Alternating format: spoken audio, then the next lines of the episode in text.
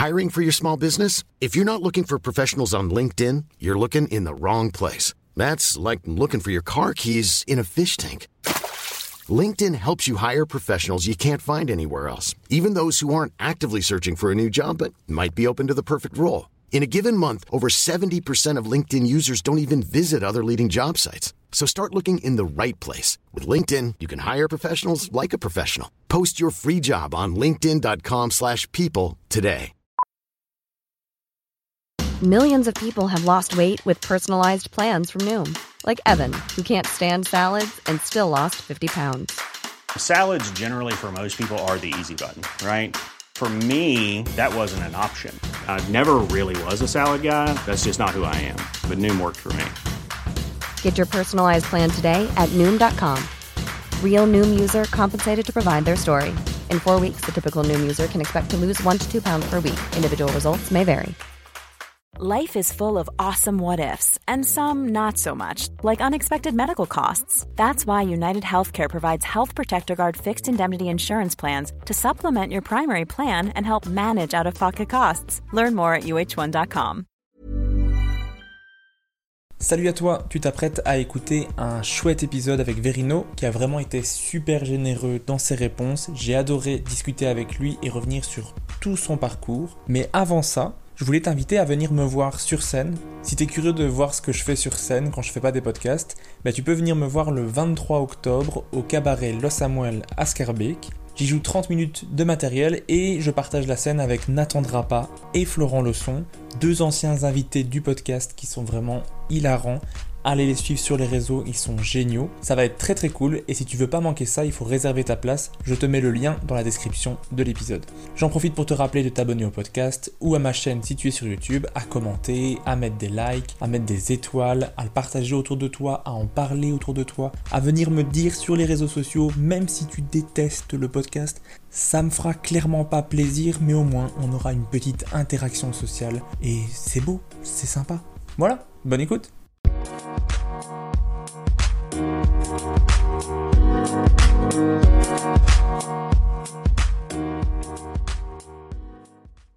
Bonjour et bienvenue dans ce nouvel épisode. Aujourd'hui, j'ai la chance de recevoir un humoriste qui a été très souvent cité dans le podcast, tellement il est apprécié par ses collègues. Je reçois Verino. Comment ça va? Salut, putain, j'ai eu peur que ce soit pas moi. il a été énormément cité et oh pardon, non, j'ai fait une erreur. Finalement, ce sera Verino. bah ça va très bien et toi? Bah ça va super, je suis super content de te recevoir, merci beaucoup d'avoir accepté de faire le podcast. Bah écoute, avec grand plaisir, merci de le, de le réaliser, c'est vraiment très chouette euh, de laisser la parole à des gens, je trouve ça cool. Et j'en profite pour remercier Navo qui nous a mis en contact au cas où il écouterait cet épisode. Bisous. Est-ce que toi, tu es un consommateur de podcasts euh, Un petit peu, mais pas très peu de, podcasts d'humour. Euh, j'ai écouté beaucoup cet été euh, des trucs avec mes enfants parce qu'on est parti en, vacances en voiture. Je me suis rendu compte que eux adoraient les podcasts et donc il y a plein de choses sur lesquelles ils ont progressé parce qu'ils ont écouté des podcasts historiques, ils ont écouté des podcasts scientifiques, plein de trucs comme ça. Pour moi, c'est génial aussi parce que du coup, je réécoute des trucs même sur la mythologie grecque où tu, tu l'as en tête, t'as déjà entendu parler de ça, mais l'entendre entendre euh, avec euh, euh, une écriture adaptée aux enfants, c'est vachement agréable, c'est très pédagogique et ça me va tout à fait quoi. À fond, ça doit être cool comme c'est enfin, simplifié pour les enfants, donc ça, ça doit être moins barbant à écouter aussi. Ouais, absolument, c'est pas un vieux moustachu qui te dit l'Amazonie. Cette forêt de plus de 6000 hectares. Donc on n'a pas, on n'a pas ce côté rébarbatif et puis, euh, et puis c'est vachement adapté, notamment celui de, de Marine Bausson, euh, dont ils ont été très friands cet été. Les, les petits vulgaires. Marine qui fait euh, les podcasts vulgaires, donc où elle vulgarise euh, plein de choses de culture G, très intéressant. Et puis, euh, et puis elle a adapté ça, petit vulgaire pour les enfants, ils ont adoré. Et toi, tu avais commencé ton propre podcast qui s'appelle Pas Glorieux, dans lequel tu as reçu deux invités pour le moment, Bounaïmin et euh, Alex Vizorek. C'est exact. est-ce que, est que tu as aimé ça, le faire un podcast, et est-ce que d'autres épisodes vont arriver? Bah écoute, c'est vraiment deux grandes questions. Euh, Est-ce que j'ai aimé ça? Oui, globalement, ça m'a intéressé, mais euh, je suis pas hyper satisfait de ce que ça a rendu. Euh, C'est-à-dire que je suis très très content de, de Boone et Alex euh, le résultat parce que parce que je les kiffe et c'est des copains. Mais je me rends compte malgré tout que ça restait encore un podcast d'humoristes euh, au milieu de tout ce qu'on entend. Il y a des gens qui sont très très forts pour ça. Je me considère pas le meilleur euh, le, le meilleur en, en interview et donc j'en ai enregistré deux autres encore qui sont pas montés parce que à l'écoute moi ça m'insupportait. J'arrivais pas à trouver l'axe donc euh, peut-être que ça va revenir, peut-être sous une autre forme, peut-être que ce sera pas euh, pas glorieux parce que j'aimais bien l'idée de parler de gloire, j'aimais bien l'idée de de savoir euh, comment vivaient les humoristes le- le- leur starification ou non. Et en fait, je me rends compte que quand j'ai commencé à axer mes discussions là-dessus, bah c'était pas forcément quelque chose de très très sain parce que il y a ceux qui s'en foutent complètement et puis il y a ceux qui au contraire c'est un, angle pour eux de dire bah non moi en fait ça me ça va quoi être une star ça m'intéresse et en fait je me rends compte que je pouvais être en opposition avec ces gens-là sur ces sujets-là ça me- ça m'excite pas forcément quoi. Donc euh, ouais j'ai l'impression d'avoir fait le tour en deux podcasts c'est quand même très bizarre tu vois. Donc ça veut dire que c'était pas le bon angle. J'avais bien aimé les deux premiers épisodes, mais après, je suis vraiment le public cible euh, à 100%. Dès qu'il y a des humoristes qui parlent un peu de leur parcours, de carrière, d'anecdotes de scène, tout de suite, je suis accroché. Ouais, c'est vrai que si t'es curieux de ça, c'est super. Cela dit, euh, si t'es curieux de ça, je pense qu'il y a des tas de gens qui le font euh, bien mieux que moi et qui ont. euh, finalement, c'est peut-être biaisé, moi, ce côté pote. euh, Tu vois, euh, avec Boone, on a passé la soirée euh, d'abord à jouer à FIFA, ensuite à discuter, puis ensuite on a rejoué et, et bu des coups. Avec Viso, c'était pareil, on avait bière sur bière. Et je me dis, en fait, en vérité, je me demande si je voulais faire un podcast ou si je voulais, euh, malgré le couvre-feu, aller voir des copains. C'est possible que la réponse soit la deuxième. hein. C'est très possible, quoi. Je trouvais que ça rendait bien parce que, en- comme tu écoutes deux amis qui discutent ensemble, t'as l'impression d'être un ami qui juste participe pas à la conversation, mais qui est là avec Ouais. eux. Oui, c'est vrai qu'il y avait une sensation comme celle-ci, euh, notamment avec Alex, où on parlait de beaucoup de choses qui nous touchaient ensemble euh, de, il y a des années. Et j'ai reçu quelques messages quand même de mais c'est qui Gilbert, c'est qui. euh? Donc effectivement, quand t'es quand t'es dedans et que t'es très intéressé, cette discussion, elle était, elle, elle pouvait être très cool. Mais je pense qu'on a laissé aussi pas mal de gens sur le bord de la route. euh, Et ça, c'est vraiment de ma faute. Hein. C'est l'intervieweur qui doit qui doit préciser tout ça. Et je suis pas encore assez rompu à l'exercice. Hein. C'est vrai que c'est très bizarre parce que j'ai pas mal d'expérience sur plein de trucs, mais sur ça pas du tout. Donc c'était un vrai saut dans le grand bain euh, en mode bon bah euh, est-ce que je vais y arriver ou pas quoi. Bah, moi, je suis dans ceux qui t'encourageront à en faire d'autres, en tout cas. Et bah écoute, merci. Mais c'est vrai que l'exercice est sympa. Pour le coup, prendre le temps de discuter longtemps, euh, on, a, on a très peu le temps de le faire dans les interviews classiques, et avoir le temps de développer des propos, des idées. Tu l'as entrevue avec Boone, elle était vraiment intéressante parce qu'on est parti très loin dans, dans des, même de la philosophie plus qu'une interview quoi. Donc c'était c'était très cool en tout cas à faire. Ouais, bah, j'invite les, les auditeurs à écouter et si vous voulez d'autres épisodes, à harceler Verino pour avoir d'autres épisodes. Comme ça, il sera obligé de le faire à un moment donné. Faut, faut écouter son public. T'as bien raison. Harcelez-moi, je vous en supplie. Le 10 septembre, je pense que tu reprends la tournée des Presquevilles avec ton nouveau spectacle Focus. Alors euh, ouais, moi je l'ai mis dans l'autre sens. C'est la tournée des villes presque, parce que presque ville, je trouve que ça sous-entend que la ville n'est pas une ville, alors que la ville presque, on comprend que c'est une ville qui est presque la grosse ville d'à côté. Euh, mais ça, c'est, je, je pense que je suis le seul à faire le distinguo, hein, vraiment. euh. la tournée des villes presque, ça vient de, c'est avec Marine Bausson. On était, elle, elle fait souvent mes premières parties en tournée, et on était, on était, je sais, je saurais plus te dire où. C'était peut-être presque Brest, j'en sais rien.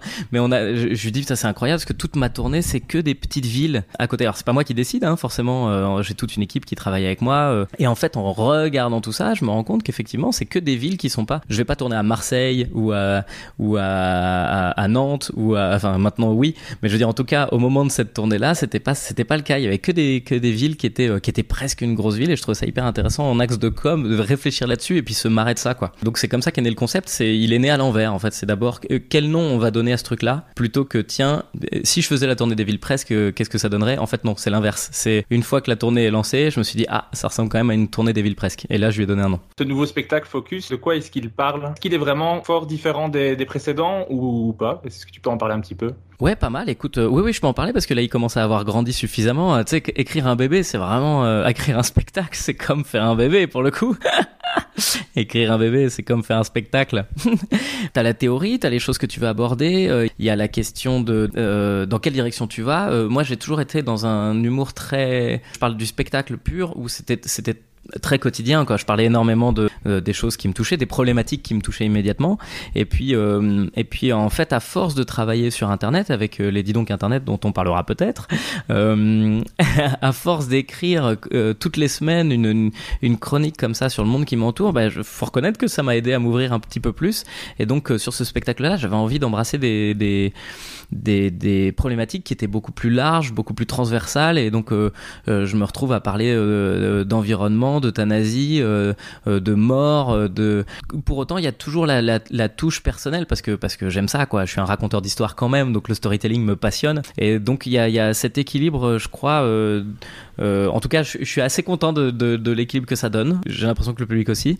trouver justement cet équilibre entre le storytelling, comme le font des artistes bah, comme Seb Melia, que j'adore. je trouve que c'est vraiment un des, plus forts en, storytelling. Et puis toucher effectivement des sujets plus transversaux comme le font Haroun ou euh, Guillermo aussi, euh, commence à s'y intéresser. Ouais, réussir à créer ce, cette espèce de, de, touillage de deux univers, euh, ça a été un, pas mal de travail. Cela dit, j'ai eu le temps.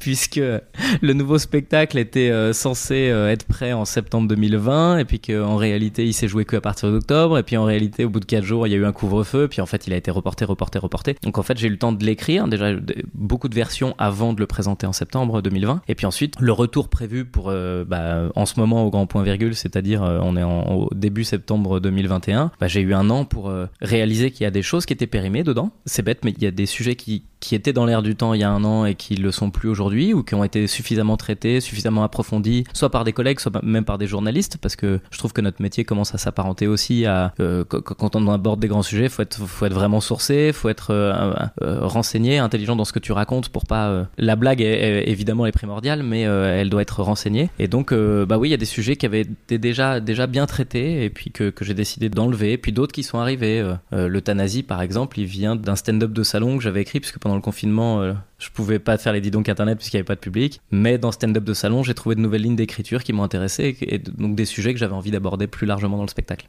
Je fais des phrases longues, hein, t'as vu J'adore les podcasts longs, donc moi plus tu parles, plus je vais être content. Donc euh. Parfait, voilà, t'es tombé sur un bon client, mon pote, hein, je te le dis. Mais malgré que tu parles de, sujets euh, comme ça, comme euh, l'euthanasie, la mort, tout ça, est-ce que tu arrives quand même à garder un public très large comme tu avais depuis le début? Parce que tu as, un public qui va avec vraiment des enfants, des adultes, des, plus vieux. Est-ce que tu as toujours ce même public? Ouais, ouais, c'est vrai que le public est très très large et, euh, et ça s'est confirmé en allant sur YouTube. Alors c'est très bizarre parce que quand j'ai commencé YouTube, c'était en 2015 mes premières vidéos, évidemment j'étais un extraterrestre à ce moment-là parce qu'il y avait des YouTubeurs, mais il n'y avait pas encore d'humoristes euh, purs qui venaient de la scène, qui faisaient des vidéos euh, comme ça hebdomadaires. En fait, c'est je crois vraiment que ça m'a aidé à, mûrir, hein, comme je disais tout à l'heure. C'est j'ai abordé des sujets plus plus globaux et je me suis rendu compte déjà que les gens étaient prêts à les recevoir. C'est-à-dire que on a parfois tendance à se dire que le public il vient pour rigoler, donc il faut il faut faire en sorte qu'il rigole. Et puis en fait on évolue aussi. Enfin moi j'ai 39 ans maintenant et je me rends compte que oui j'adore rigoler, mais je suis aussi très très content d'apprendre des choses. Je suis content de je suis content qu'on me donne des clés aussi pour réfléchir parce qu'en tant qu'humain j'ai pas forcément le temps avec tout le boulot que j'ai euh, d'approfondir certains sujets. Enfin tu vois oui je sais bien que je suis pas d'accord avec le fait que les talibans reprennent le pouvoir mais en réalité euh, je suis pas assez équipé pour pouvoir euh, pour pouvoir vraiment prendre position dessus. Et j'aime quand des humoristes s'emparent de ce genre de sujet pour pouvoir me donner des clés quoi pour pouvoir moi aussi m'aider à me faire un avis. Et donc bah, c'est ce que j'ai osé faire. Ce qui est assez assez difficile dans ma personnalité. Je, je suis pas un gars qui donne des leçons parce que je vois bien, je sais profondément que, que c'est pas ma, c'est pas mon truc à moi. Malgré tout, euh, transmettre quelques valeurs, euh, ça me semble important, quoi. Euh, sans donner de leçons encore une fois. Et donc pour le coup, je crois que mon écriture s'est teintée de ça, quoi. Je me souviens plus trop de ta question au début. Ah oui, donc donc le public reste le même. le public reste le même parce que euh, parce qu'en réalité, euh, je pense que j'ai l'impression aujourd'hui que tu t'attaches plus à l'humoriste qu'à à, l'humoriste dans son dans son ensemble, c'est-à-dire au sujet qu'il aime aborder, et à la façon de les traiter. Un sujet sur l'environnement, il peut être traité de, de, de mille manières différentes. T'as les mecs euh, ultra à gauche qui vont dire mais c'est un scandale, il faut arrêter de consommer. T'as les mecs ultra à droite qui disent mais de toute façon le monde est comme ça et on va pas. Et puis t'as les bah moi au milieu de ça, qui essaye d'entendre les arguments de chacun et qui essaie d'en faire quelque chose de digeste et qui essaye aussi de comprendre en fait de comment on va s'en sortir. Bon, j'ai pas trouvé. spoil, mais en tout cas de comment moi je peux agir euh, en étant pas parfait quoi. Et, et je sais que c'est un discours que moi j'aime j'aime écouter et j'ai l'impression qu'il résonne en tout cas. Mon fils qui a 10 ans maintenant, euh, qui était trop petit à l'époque pour voir les anciens spectacles, est assez grand pour voir celui-là, il a adoré et mes parents euh, qui ont plus de 60 ans ont adoré aussi. Donc en fait j'ai l'impression que quand les vannes sont drôles, tu peux que gagner à aborder des sujets un peu plus un peu plus globaux quoi. Et en plus, comme tu dis, quand l'humoriste est, suffisamment bon, même si tu n'es même pas d'accord avec lui, tu t'es attaché à sa façon d'écrire, à ses vannes, à comment il arrive à te faire rire. Et du coup, tu embarques, tu écoutes, tu es attentif et, tu, et, tu, te marres. Par exemple, euh, je sais pas, un, Dave Chappelle, où je suis pas souvent d'accord avec ce qu'il dit, mais il m'éclate, il m'éclate, il me fait, il me fait mourir de rire. Du coup, c'est très intéressant parce que ça apporte ce qu'on a du mal à apporter aujourd'hui dans le débat public, euh, c'est euh, de la nuance. Euh, en fait, on, est tous nourris à Facebook, euh, YouTube, Instagram, etc. Et donc, on est tous soumis à des discours très, très radicaux. Je pense que la radicalité, c'est vraiment ce qui risque de massacrer nos rapports futurs euh, entre humains, quoi. parce que c'est soit tout blanc, soit tout noir, systématiquement. Et moi, j'apprécie quand, effectivement, quand je suis pas d'accord avec un humoriste, ça me plaît de le voir développer son idée parce que je vais pouvoir essayer de, de comprendre son, sa démarche et à la fin être d'accord ou pas. Il a droit de me convaincre. Mais en tout cas, je sais que tu vois, j'ai eu un débat avec euh, dans le podcast de Seb Melia avec euh, Urbain Courty, Urbain qui est, euh, qui est humoriste aussi et qui lui, on, abordait le, le, thème de la charge mentale et lui disait mais en fait la charge mentale évidemment qu'elle incombe aux femmes. Pourquoi? Parce qu'en fait nous on voit pas le problème. Et donc euh, moi, euh, si j'ai envie de vivre avec de la poussière toute la journée chez moi, euh, je m'en fous. Je peux vivre avec de la poussière toute la journée chez moi. Que c'est pas quelque chose qui me rentre dans le cerveau et donc forcément c'est ma femme qui s'en occupe parce que elle, elle voit le problème. Et en fait, j'avais jamais essayé de comprendre le, problème de la charge mentale de cette manière. Bon, après, il s'avère que je suis pas d'accord avec ça et qu'évidemment c'est un problème de couple à chaque fois. Mais en tout cas, c'est des bases de couple qu'il faut mettre en place pour ensuite décider de qui retient la charge. Mais effectivement, la, charge mentale, si tu t'en sens pas responsable à la base, tu comprendras jamais jamais le problème de la charge mentale, quoi. Mais c'est ça, c'est au moins entendre un autre point de vue. Après, tu es d'accord ou pas avec, mais au moins tu l'as entendu et c'est chouette d'entendre et d'être attentif à ça parce que souvent on, se bloque, je suis pas d'accord, j'écoute pas. Alors que là, tu comprends sa démarche, quoi. Ouais. On a tendance à se dire que les autres c'est des abrutis. Que quand on est sur des problématiques comme ceci, mais t'as rien compris, toi t'es teubé. Mais non.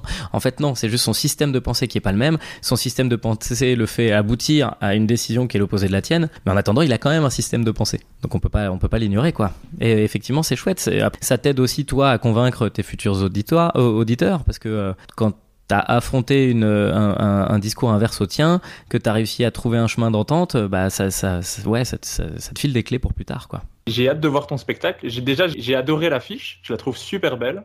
Elle est belle, hein. Ouais. C'est euh, Yo Basville qui l'a réalisé. Vraiment très très bon boulot, quoi. Et clairement, de toutes tes affiches, c'est la plus réussie.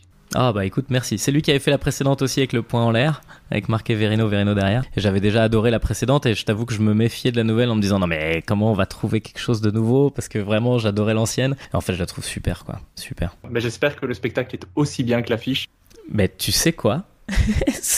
quand tu réalises que les gens qui travaillent autour font du bon boulot, ça te pousse aussi quoi. Quand tu vois l'affiche, tu te dis l'affiche, le, spectacle s'appelle Focus, il y a aussi une promesse quoi que tu as intérêt à tenir et donc, euh, donc tu, tu, bosses encore plus pour réussir à être au niveau de ce que tout le monde fait autour quoi. Mais donc là, le, spectacle, c'est vraiment ton actualité. Et ce que j'aime bien faire dans le podcast, moi, c'est revenir au départ, euh, à remonter le temps avec mon invité, mais vraiment au tout départ. Je fais les bruitages. quel, quel, talent. Le 17 septembre 1982, à Nancy. c'est exactement ça, ce que j'allais dire. Ce que j'aimerais savoir surtout, c'est toi, quand tu étais enfant à Nancy, est-ce que tu étais déjà quelqu'un de drôle directement quand tu étais petit? Ouais, Ouais, ouais, globalement, euh, oui, euh, c'était mon moyen de communication. Moi, c'est, je suis issu d'une famille euh, assez stricte euh, et la seule solution, enfin stricte, c'est relatif. Hein, c'est, j'étais pas un enfant battu. par contre, on attendait beaucoup de moi et, et clairement, clairement, j'ai des parents très intelligents. J'avais pas envie de les décevoir et il fallait trouver comment t'exprimer au milieu de tout ça. Je pense que c'est de là que vient l'humour, c'est que tu dois pouvoir de, donner tes désaccords et, et, et l'humour est merveilleux pour ça, quoi. C'est quand t'es un enfant et que tu trouves ta place parmi les adultes parce que c'est marrant, bah c'est vrai, c'est une vraie victoire. Puis il y avait, aussi la, démarche. Euh, euh, moi, la liberté, c'est le truc qui m'anime le plus profondément. C'est-à-dire que plus je suis libre, mieux je me porte. Plus je fais ce que je veux, mieux je me porte. J'adore avoir le choix de manière générale. Et je vais pas dire j'ai du mal avec l'autorité parce que tout le monde a du mal avec l'autorité, mais n'empêche qu'à l'école, j'adorais pouvoir être le petit gars qui avait le droit de se permettre de parler en cours parce que c'était marrant et que le prof riait avec. Et en fait, c'est vrai, tu, tu prends au piège le, le, prof quand, quand, quand, tu fous le bordel mais qui rigole avec, euh, bah, la victoire elle est totale quoi. Et j'ai- beaucoup de souvenirs comme ça de, de, moments où, euh, où je prenais la main sur la, sur la classe. Il y a même un moment où la prof principale était venue me voir en me disant faut que tu arrêtes de faire ça parce que moi je, je, je me fais manger en fait. Et elle me l'avait dit tellement, tellement avec de la sympathie. Je m'étais dit bah ouais, ouais, effectivement je j'avais pas percuté ça quoi. Pour moi c'était juste euh, détourner l'attention. Et j'étais pas un mauvais élève en plus, mais, mais le rire m'intéressait tellement. Et est-ce que ton entourage, est-ce que tes parents étaient des gens drôles? Tu as dit qu'ils étaient Ouais. stricts et exigeants, mais est-ce qu'ils étaient quand même drôles? Ouais, ouais, ouais, ouais, ouais. Ma mère est très pince sans rire. Elle, est- elle a des bonnes, des bonnes, des très bonnes vannes. Et, euh, et donc, je pense que je les ai perçus pendant, pour exigeants pendant très longtemps. Et puis, à partir du moment où j'ai commencé à comprendre aussi, parce que c'est des gens, enfin, ils ont énormément de second degré. Évidemment, un enfant comprend pas aussi vite le second degré qu'un adulte, quoi, tu vois. Et je le vois avec mes enfants aujourd'hui. Il y en a qui percutent plus vite que d'autres. Et ouais, ils étaient marrants. ils étaient, et ils le sont toujours d'ailleurs. Et est-ce que vous alliez voir des spectacles d'humour ou est-ce que vous en regardiez beaucoup à la télé ou pas tellement? Pas du tout, quoi. Et ça, c'est ça qui est vraiment dingue, c'est que j'ai mis du temps à comprendre même que c'était faisable, euh, cette carrière. On n'était jamais allé au théâtre. Enfin, on est vraiment une, une famille de Nancy, de l'Est. Euh, on n'allait jamais au cinéma. Je crois que j'ai dû y aller, euh, aller euh, cinq fois en tout dans toute ma vie avec mes parents euh, jusqu'à mes 18 ans, tu vois. On consommait pas de spectacle, on consommait rien du tout, on regardait la télé, quoi. Donc, euh, l'humour, je l'ai découvert avec les petites annonces d'Eli, avec les Pour toi public de Dubosc, avec ou le spectacle d'Eric et Ramsey en cassette vidéo. Et voilà, on regardait quand ça passait à la télé, et vraiment, j'a- j'adorais regarder ça. En fait, j'adorais même plus que les vannes. Je, je crois que je suis pas tant un consommateur de vannes que ça. Mais par contre, euh, voir des gens sur scène qui font rire d'autres gens dans la salle, bah alors ça, ça me sidérait totalement, quoi. Mais ça te donnait envie de faire pareil? Ouais, exactement. Bah, c'est comme euh, le, syndrome du footballeur, euh, de, tous les gars qui disaient le mec est payé pour euh, des millions pour courir derrière un ballon. Bah, vas-y, du coup.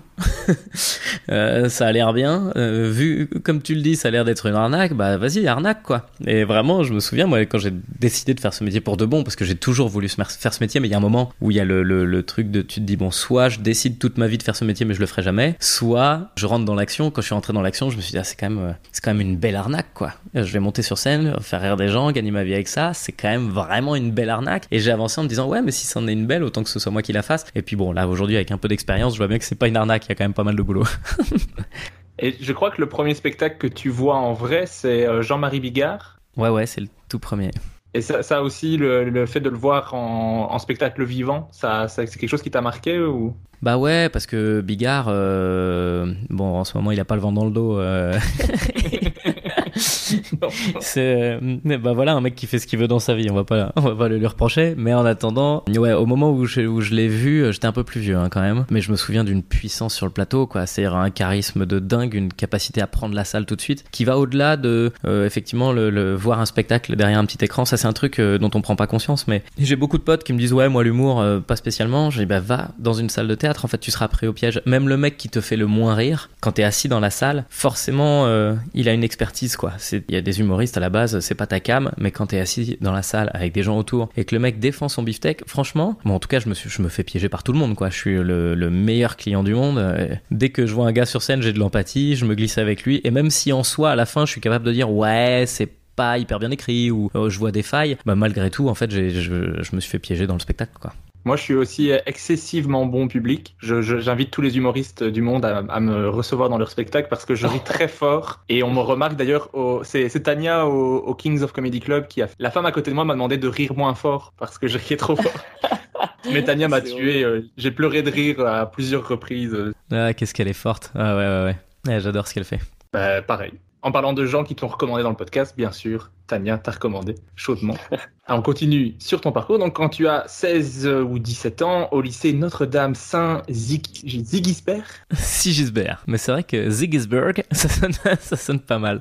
on va, le, on va le rebaptiser. Tu rencontres celle qui deviendra ta femme, avec Ouais. laquelle tu es euh, en couple depuis 20 ans maintenant? Euh, on fête nos 22 en décembre. Félicitations. Merci beaucoup. Est-ce que tu penses que c'est dur d'être l'épouse d'un stand-upper? Euh, ouais. Je pense que c'est dur, euh, mais je pense que c'est génial en même temps. C'est-à-dire que euh, ça change tout le temps. Bon, alors après, c'est particulier parce que nous, on travaille ensemble avec ma femme. Donc en plus, euh, elle, elle est pas que l'épouse et l'oreille attentive, elle est pour le coup bien plus présente que ça. et je pense que elle est autant passionnée par ce, cet univers que moi je le suis. Donc la difficulté à laquelle elle doit être confrontée le plus souvent, c'est c'est le sentiment de médiocrité. quoi. C'est terrible quand quand t'es en écriture et moi je le suis tous les vendredis pour sortir ma chronique sur YouTube. Bah il y a des moments où tu trouves pas tes vannes, tu galères tu rames et t'as quand même ce sentiment d'être, euh, d'avoir été, pour le coup, j'en parlais tout à l'heure, mais d'avoir été une arnaque jusqu'à maintenant et que là, d'un coup, ton cerveau te dit, bon bah voilà, hein, voilà ta limite. et en fait, chaque vendredi, tu trouves une solution, chaque vendredi, tu sors une vidéo, chaque samedi, elle est bien accueillie et puis, donc il y a tout le temps cette espèce de, montée et descente euh, qui, à mon avis, est le truc le moins confortable du monde. Après, il y a euh, beaucoup de choses, mais nous, on a de la chance de s'être rencontrés très tôt. C'est-à-dire que c'est pas, c'est pas une femme qui m'a vu sur scène et qui s'est dit, ah, je le veux pour moi toute seule. C'est une, femme avec qui j'ai écrit mes premiers textes, euh, qui a été ma première oreille, euh, qui faisait ma régie au tout début quand j'avais pas les moyens d'acheter euh, de payer un régisseur, d'acheter. j'avais pas les moyens de m'acheter une personne vivante. Donc on a une vraie histoire commune autour de ça, ce qui fait que tout s'est fait très naturellement et aujourd'hui quand je pars en tournée, je pars 3-4 jours par semaine, bah pareil, c'est intégré à notre quotidien et ça s'est fait de manière très simple. Donc je pense que ça doit être plus difficile pour quelqu'un qui rencontre un humoriste après sa carrière parce que t'as des tas des d'attentes, t'as des tas d'envies, t'as projeté des choses sur l'autre personne. Nous, on n'a rien projeté du tout. On avait 16 et 17 ans et puis on a avancé, avancé, avancé et puis aujourd'hui, bon, on en est là. Donc euh, ouais, à part à part cette patience incroyable dont elle fait preuve euh, à chaque fois que que je me demande si ça sert vraiment à quelque chose que je fasse des blagues, je crois qu'elle est plutôt heureuse.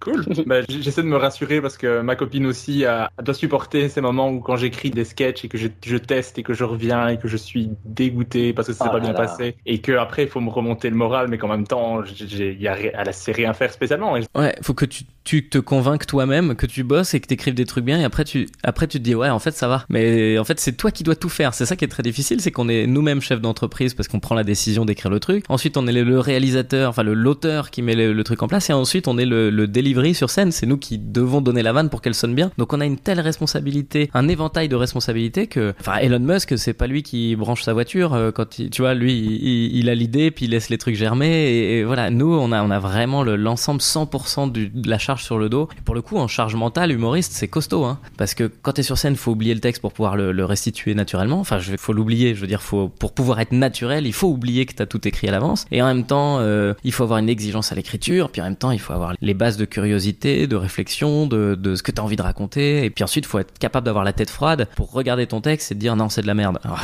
c'est quand même sacrément violent, quoi. Est-ce que ta femme est, OK avec le fait de, que tu fasses des vannes sur elle? Ouais, absolument. Et même on les écrit ensemble. Ouais, ouais. C'est même passionnant parce que ça nous arrive souvent de nous. Enfin, souvent. Euh... Elle va se de ma gueule quand je vais. en entendant ça, parce que c'est pas si souvent que ça, mais dans ma tête, c'est souvent. Mais de se poser et de se dire, c'est quoi les problématiques de notre couple?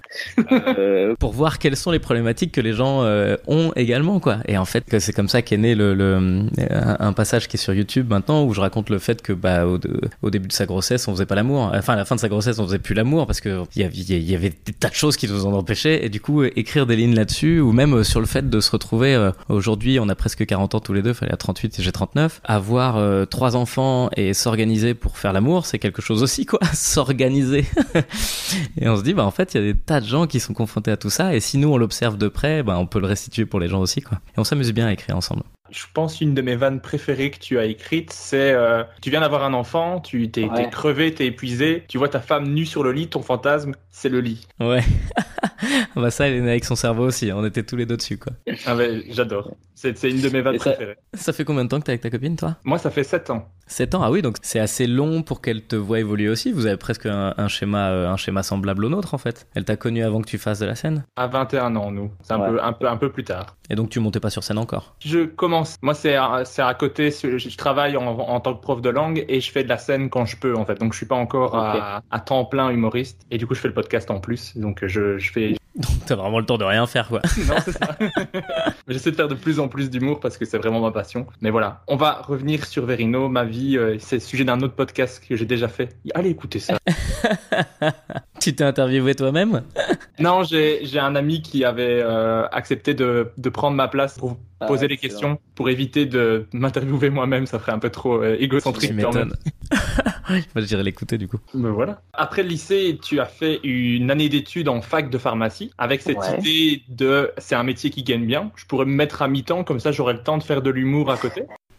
Exactement. Pourquoi ne pas t'être dit je vais faire quelque chose d'artistique comme euh, je vais faire du théâtre ou? Bah parce que euh, alors c'était pas du tout quelque chose de normal euh, dans ma famille quoi. Je veux dire vraiment euh, pas fait de musique. On est une famille de sportifs et euh, intellectuels entre guillemets vraiment parce qu'on n'est pas on n'a pas tous fait l'ENA tu vois.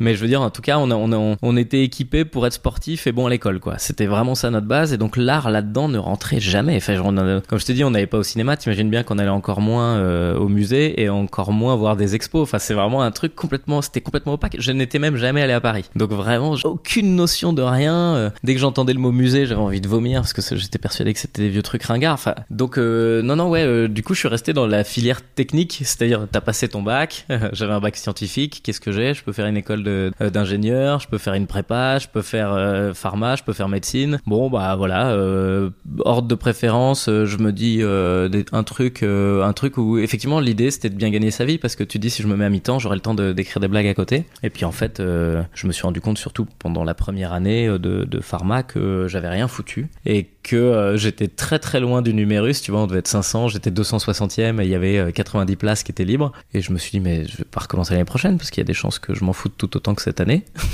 Donc euh, mon plan de devenir pharmacien dans 6 ans pour pouvoir euh, gagner ma vie et puis faire le métier à côté, oulala, là là, ouais, il va falloir gagner du temps dans cette histoire. Quoi. Ce qui fait qu'après tu fais une fac de sport dans l'idée cette fois de faire prof d'éducation physique. Exactement. Ah, mi-temps, on t'est directement à mi-temps. T'as très peu de cours à préparer, il y a 17 heures par semaine. euh, je m'étais dit, alors ça c'est très bien. et, puis, et puis pareil, quoi, en cours de route, je m'arrête. Mais pourquoi tu t'arrêtes? Alors, il y a plusieurs choses. La première, euh, c'est que il y a un moment, je commence à mûrir et à me dire euh, arrête d'essayer de te mettre un coussin de sécurité pour pouvoir aller faire ton métier à côté. Tu veux faire de, l'humour, faut que t'aies le feu au cul. Euh, abandonne tout et t'es dans la merde et il faut que tu vives. Bon, bah, c'est le meilleur moyen quand même d'avoir le la peur globale tout le temps, quoi. Même si j'avoue que pendant une bonne partie de ma carrière, je me dis oh là là, j'aurais été bien prof de langue. mais voilà, je crois que c'était en tout cas, faut, faut connaître sa psychologie à soi et voir comment chacun fonctionne. Et moi, je sais que le me tue, quoi. Dès que dès que c'est confortable, j'arrête tout. Et donc, euh, je m'étais bien visualisé avoir euh, à réussir mes examens et, devenir prof et ou autre chose, parce que euh, je m'étais réorienté en cours de route, euh, pas pour passer le CAPES, mais pour euh, faire du sport dans le milieu du handicap, parce que ça m'intéressait beaucoup de, de pouvoir apporter quelque chose à quelqu'un. Enfin, tu vois, des métiers utiles, c'est chouette. Et puis en fait, euh, fin de Doug, euh, qui n'existe plus aujourd'hui, mais fin de Doug, euh, j'ai monté une espèce de mini révolution euh, au sein de la fac et ça avait été mal perçu. et donc je m'étais dit, est-ce que je reste dans ma fac où tous les profs me détestent et que je vais en chier pour avoir mes examens, ou est-ce que cette fois-ci c'est bon, j'ai compris, je pars à Paris et je fais mon taf. Et donc je suis parti. Donc après cette révolution dans ton, dans ton école, Attends, je vais préciser ce que c'est la révolution quand même parce que parce que sinon on a l'impression que je suis vraiment Che Guevara mais en vrai euh, il y avait juste que euh, en cours de natation parce que euh, c'est la fac de sport donc il y avait il y avait évidemment les TD etc le- les cours en amphi et puis il y avait des cours pratiques. C'est-à-dire que tu devais faire certaines performances pour avoir des, des notes potables. Et en natation le barème était bien trop élevé pour moi et c'est pas un sport qui me passionne et donc j'avais pas prévu de m'entraîner. Et il y avait la moitié des points qui étaient sur la performance et l'autre moitié des points sur la régularité. Et en fait euh, j'avais lu attentivement toutes les règles du jeu pour ve- venir euh, passer le 400 mètres 4 nages à l'époque. Et euh, il y avait 16 longueurs à faire. Et en fait bah, j'avais ramené un chrono quoi. Et donc j'avais tout fait en une minute. Ce qui fait que j'allais à 2 à l'heure et j'avais eu la moyenne. Et en fait ça avait été viral. Toute la fac avait dit ah ouais? Si on fait ça on n'a pas les points de perf. Mais par contre on est sûr d'avoir la moyenne et en fait les profs avaient pété un plomb. Du coup j'avais fait un dans, dans l'épreuve écrite j'avais écrit un truc énormissime. J'avais pas répondu à la problématique mais je leur avais dit vraiment c'est vous qui avez tort vous pouvez pas euh, nous refuser les points sous prétexte que vous avez merdé dans votre manière de présenter la chose. C'est à vous d'assumer quoi. Et ils ont décacheté euh, le truc qui normalement était anonyme. Et du coup ils sont venus me voir en me disant alors il paraît que t'es pas content de notre truc. Et je leur dis mais vous avez décacheté du coup. C'est illégal ce que vous avez fait. Est-ce que vous souhaitez que je porte plainte contre vous? Parce que du coup je suis plus anonyme j'étais censé l'être. Il y a eu un très gros froid j'étais parti gagnant en me disant bah voilà euh, je leur ai mis la pression et puis la rentrée d'après t'arrives et tu vois les regards des gars et tu te dis ah non en fait c'est ouais sur le long terme je suis pas forcément gagnant quoi c'est les mêmes qui vont me remettre une note cette année autant faire profil bas. Voilà, donc c'est cette mini révolution. Voilà, c'est vrai que quand tu dis révolution, c'est, je sais pas si c'est le meilleur mot. Non, hein, une rébellion, rébellion de cours d'école. Grâce à ça, entre autres, le 4 janvier 2004, tu emménages à Paris avec un objectif très clair en tête, faire de l'humour.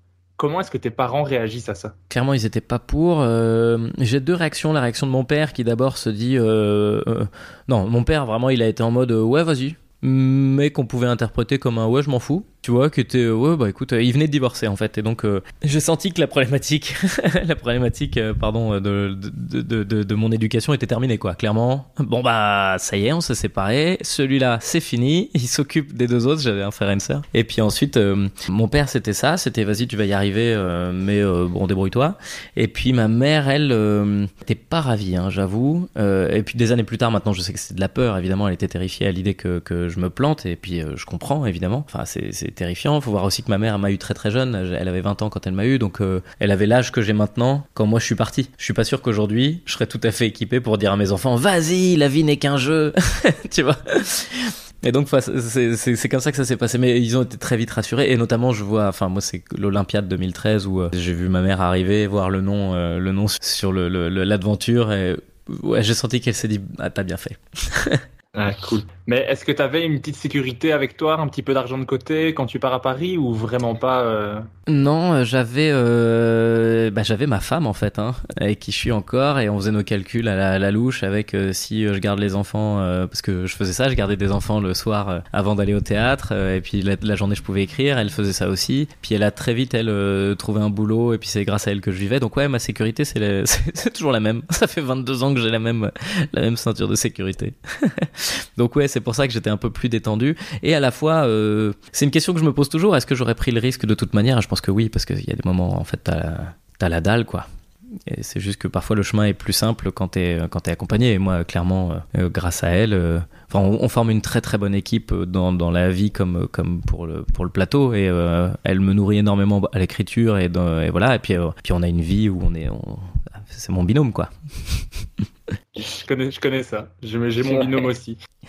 c'est génial, hein c'est confortable. Ah, il n'y a, y a rien de mieux. Ah ouais, ouais, ouais si, ma copine écoute ce moment-ci, elle va lever les yeux au ciel en, en disant Ah là là, ah. qu'il est gnangnan. Arrête de parler de moi, putain. Ouais, c'est clair. c'est pas du tout sexy, un mec amoureux de sa femme. Oh là là, taisez-vous. le, pire, c'est que c'est vrai. c'est vrai. Ah, je m'en fous, j'ai renoncé à l'idée d'être sexy. J'ai 39 ans, je peux me laisser grossir maintenant. Il me reste 11 ans pour euh, abandonner cette idée. Démarre maintenant tu arrives à, Paris, donc tu intègres les cours Florent, où tu rencontres d'ailleurs euh, Donald Jacksman, et où tu fais les premiers cours de théâtre de ta vie. Comment ça s'est passé et pourquoi est-ce que tu n'y restes que six mois? Il y avait à l'époque sur Canal Plus une émission qui s'appelait Cours Florent, où euh, tu voyais des gens prendre des cours de théâtre. Moi, je savais même pas que ça existait, en fait, une école de théâtre, pour quoi faire? Enfin, tu vois, je sais que euh, tu vas dans une école de boulangerie pour être boulanger, tu vas dans une école de, de, pharmacien pour être pharmacien. Enfin, tu vois, il y avait une espèce de, de très enfantin dans ma, dans ma manière de, voir les choses. Et je croise un pote qui s'appelle Jérémy Sontag, qui est euh, comédien aujourd'hui. Et, euh, et quand j'étais en pharma, qui me dit, euh, bah moi je suis monté à Paris et je fais une école de, une école de théâtre. Quoi. Et je me dis, ah ouais, donc ça existe. Et puis je vois ensuite cette émission sur Canal+, c'est Cours Florent, où il filmait des élèves qui se préparaient à, des concours ou à des castings ou à plein de... Et je me suis dit, bah en fait j'ai envie de faire ça, quoi. Et j'y suis allé, je me suis inscrit. Et effectivement, j'étais dans la classe de Donnell, c'est très très drôle. j'y suis resté peu de temps parce que en fait, moi je savais que je voulais faire du stand-up. Enfin, je, pas forcément du stand-up, mais je voulais, je voulais faire du seul en scène, je le savais. Et à l'époque, c'était pas du tout respecté. C'était euh, vraiment un côté euh, euh, les écoles de théâtre. T'es là pour apprendre à jouer la tragédie, la comédie, les trucs antiques et aller chercher les textes de Shakespeare. Moi, j'arrivais avec mes blagues et vraiment clairement, il n'y avait pas de respect par rapport à ça. Ce qui me dérangeait pas des masses parce que j'étais très content aussi d'avoir une formation un peu plus classique. Mais au bout de au bout de six mois, j'ai compris quoi. Au bout de six mois, je me dis mais en fait, quand je fais des choses, je suis devant un public qui me pardonne parce que c'est les autres futurs comédiens qui sont dans la salle assis. Bah eux, ils vont avoir la même problématique que moi. Ils vont monter sur le plateau après, donc ils, ils sont directement empathiques. Mais quand tu montes euh, sur la scène euh, d'un spectacle où les gens ont payé, ils te pardonnent pas les choses. Et moi, euh, j'ai besoin, pour apprendre, j'ai besoin d'être dans les vraies conditions, pas dans des conditions pour de faux. Et donc, donc c'est pour ça que je suis resté six mois. J'ai à partir du moment où j'ai écrit mon spectacle, je suis allé voir mon prof et je lui ai dit, écoute, en fait, j'apprends pas les bonnes choses, j'apprends pas les, les, choses qui me sont indispensables. Il m'a dit, écoute, franchement, fais ta vie, éclate-toi. Ce qui fait qu'en avril 2004, tu montes pour la première fois sur scène devant 500 personnes lors du festival étudiant de café-théâtre au Palais des Glaces. Tu joues un 5 minutes sur le thème imposé Rendez-vous dans 10 ans. Comment tu te sentais avant, pendant et après cette scène, la première scène que tu fais? Putain, je m'en souviens tellement, mais comme c'était hier, quoi. Déjà, avant, il a fallu écrire sur le thème. Donc moi, ça faisait deux mois que j'étais à Paris, euh, je vois le, je vois l'annonce et euh, je me dis bon bah, euh, je vais pas attendre d'être prêt, ça, ça sert à rien, voilà. Donc j'écris tout de suite un truc, je vois le thème rendez-vous dans 10 ans, j'écris là-dessus, je contacte l'équipe qui mettait ça en place pour leur dire bah voilà, j'aimerais bien passer l'audition, ils disent ok. En, une soirée, j'ai écrit le sketch. En, fait, je, crois qu'en voyant le thème, je me suis dit bah c'est génial parce que j'ai surtout pas envie de parler de la chanson de Patrick Bruel. donc allons-y quoi. Et donc j'avais écrit un truc un, peu écolo à l'époque, d'ailleurs c'était l'histoire d'un gars qui collectionnait toutes les, toutes les, vignettes de réduction euh, de tous les produits. Et donc, euh, il achetait chaque truc et il se faisait rembourser ce qu'il pouvait se faire rembourser. Il faisait des économies en fonction des. Donc, il avait créé une, vieille encyclopédie comme ça où, euh, en fait, il avait tellement consommé de choses pour très peu d'argent parce que parce qu'il se faisait rembourser tous les produits. Et bah, du coup, qu'il avait fait un, bunker, un bunker géant. Et, donc, c'était ça le, final, quoi. C'était rendez-vous dans 10 ans quand la Terre aura flambé. Moi, je serais dans mon tout seul, tranquille, pépère. C'est un personnage très nerveux.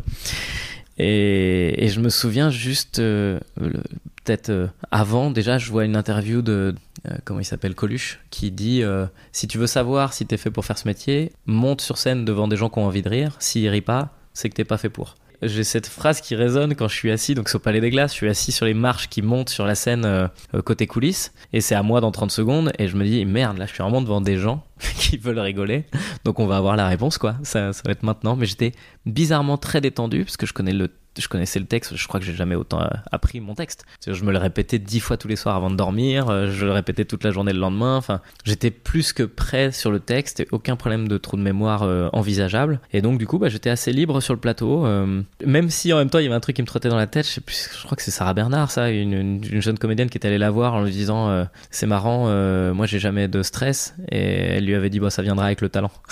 et donc, moi, pas stressé avant de monter sur scène à me dire oh oh il semblerait que j'ai pas de talent non plus. Donc j'étais là entre la phrase de Coluche et la phrase de Sarah Bernard. Je me bon bah écoute hein, on va voir ce qu'on peut faire quoi. Et au final ça s'était hyper bien passé. Ok je suis toujours ultra stressé avant de monter sur scène, donc je suis plein de talent. Exactement, exactement. Et puis après, faut voir. Il y a des fois aussi, on réagit pas tous pareil, quoi. moi, je crois que j'étais pas stressé à ce moment-là parce que euh, j'attendais tellement ce moment-là depuis longtemps. Et puis j'avais envie de savoir, j'avais envie d'avoir la réponse, donc j'avais envie de pas me faire polluer par plein de choses.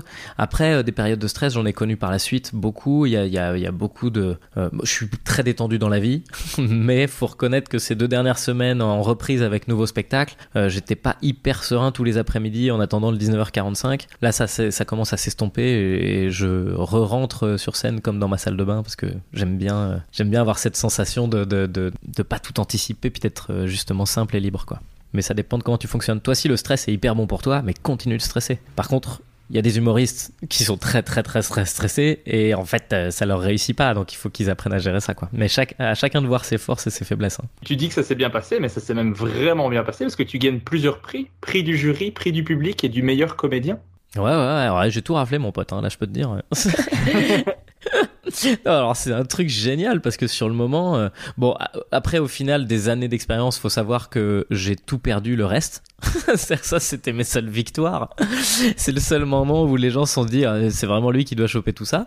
Mais après j'ai fait plein de festivals où j'ai perdu, mais je n'ai fait que perdre euh, la, plupart des trucs que j'ai fait. J'ai très peu de victoires entre guillemets, mais j'avais appris à les gérer ces victoires et ces défaites. il faut pas croire à la victoire, il faut pas croire à la défaite parce que il faut pas que l'un ou l'autre parce qu'en réalité euh, euh, on est tellement dans un métier subjectif que et puis oh, c'est tellement un marathon quoi. Enfin c'est dans 50 ans que je saurai si j'ai réussi ma carrière tu vois. Donc d'un côté ça m'a réjoui c'est-à-dire que je suis sorti de là sur mon petit nuage en me disant mais mon dieu c'est ma première scène de ma vie. C'est-à-dire j'étais jamais monté sur scène avant. Je sors de là tout le monde dit que c'est génial. Bah c'est merveilleux quoi. Et puis j'étais avec encore ma femme euh, toujours. Et puis on est rentré à la maison puis on s'est couché en se disant oh là là c'est génial ça y est je suis humoriste. Puis le lendemain bon bah ça y est je suis humoriste. Puis le surlendemain bon bah il semblerait que je suis humoriste qu'est-ce qu'on fait maintenant quoi? Ça, gigote un peu ça. Tu te dis, euh, tu te dis, faut pas que cette réussite elle t'empêche de réussir d'autres choses et de, et de continuer à gravir des échelons quoi. Faut pas s'arrêter à cette victoire quoi, c'est ça que je veux dire.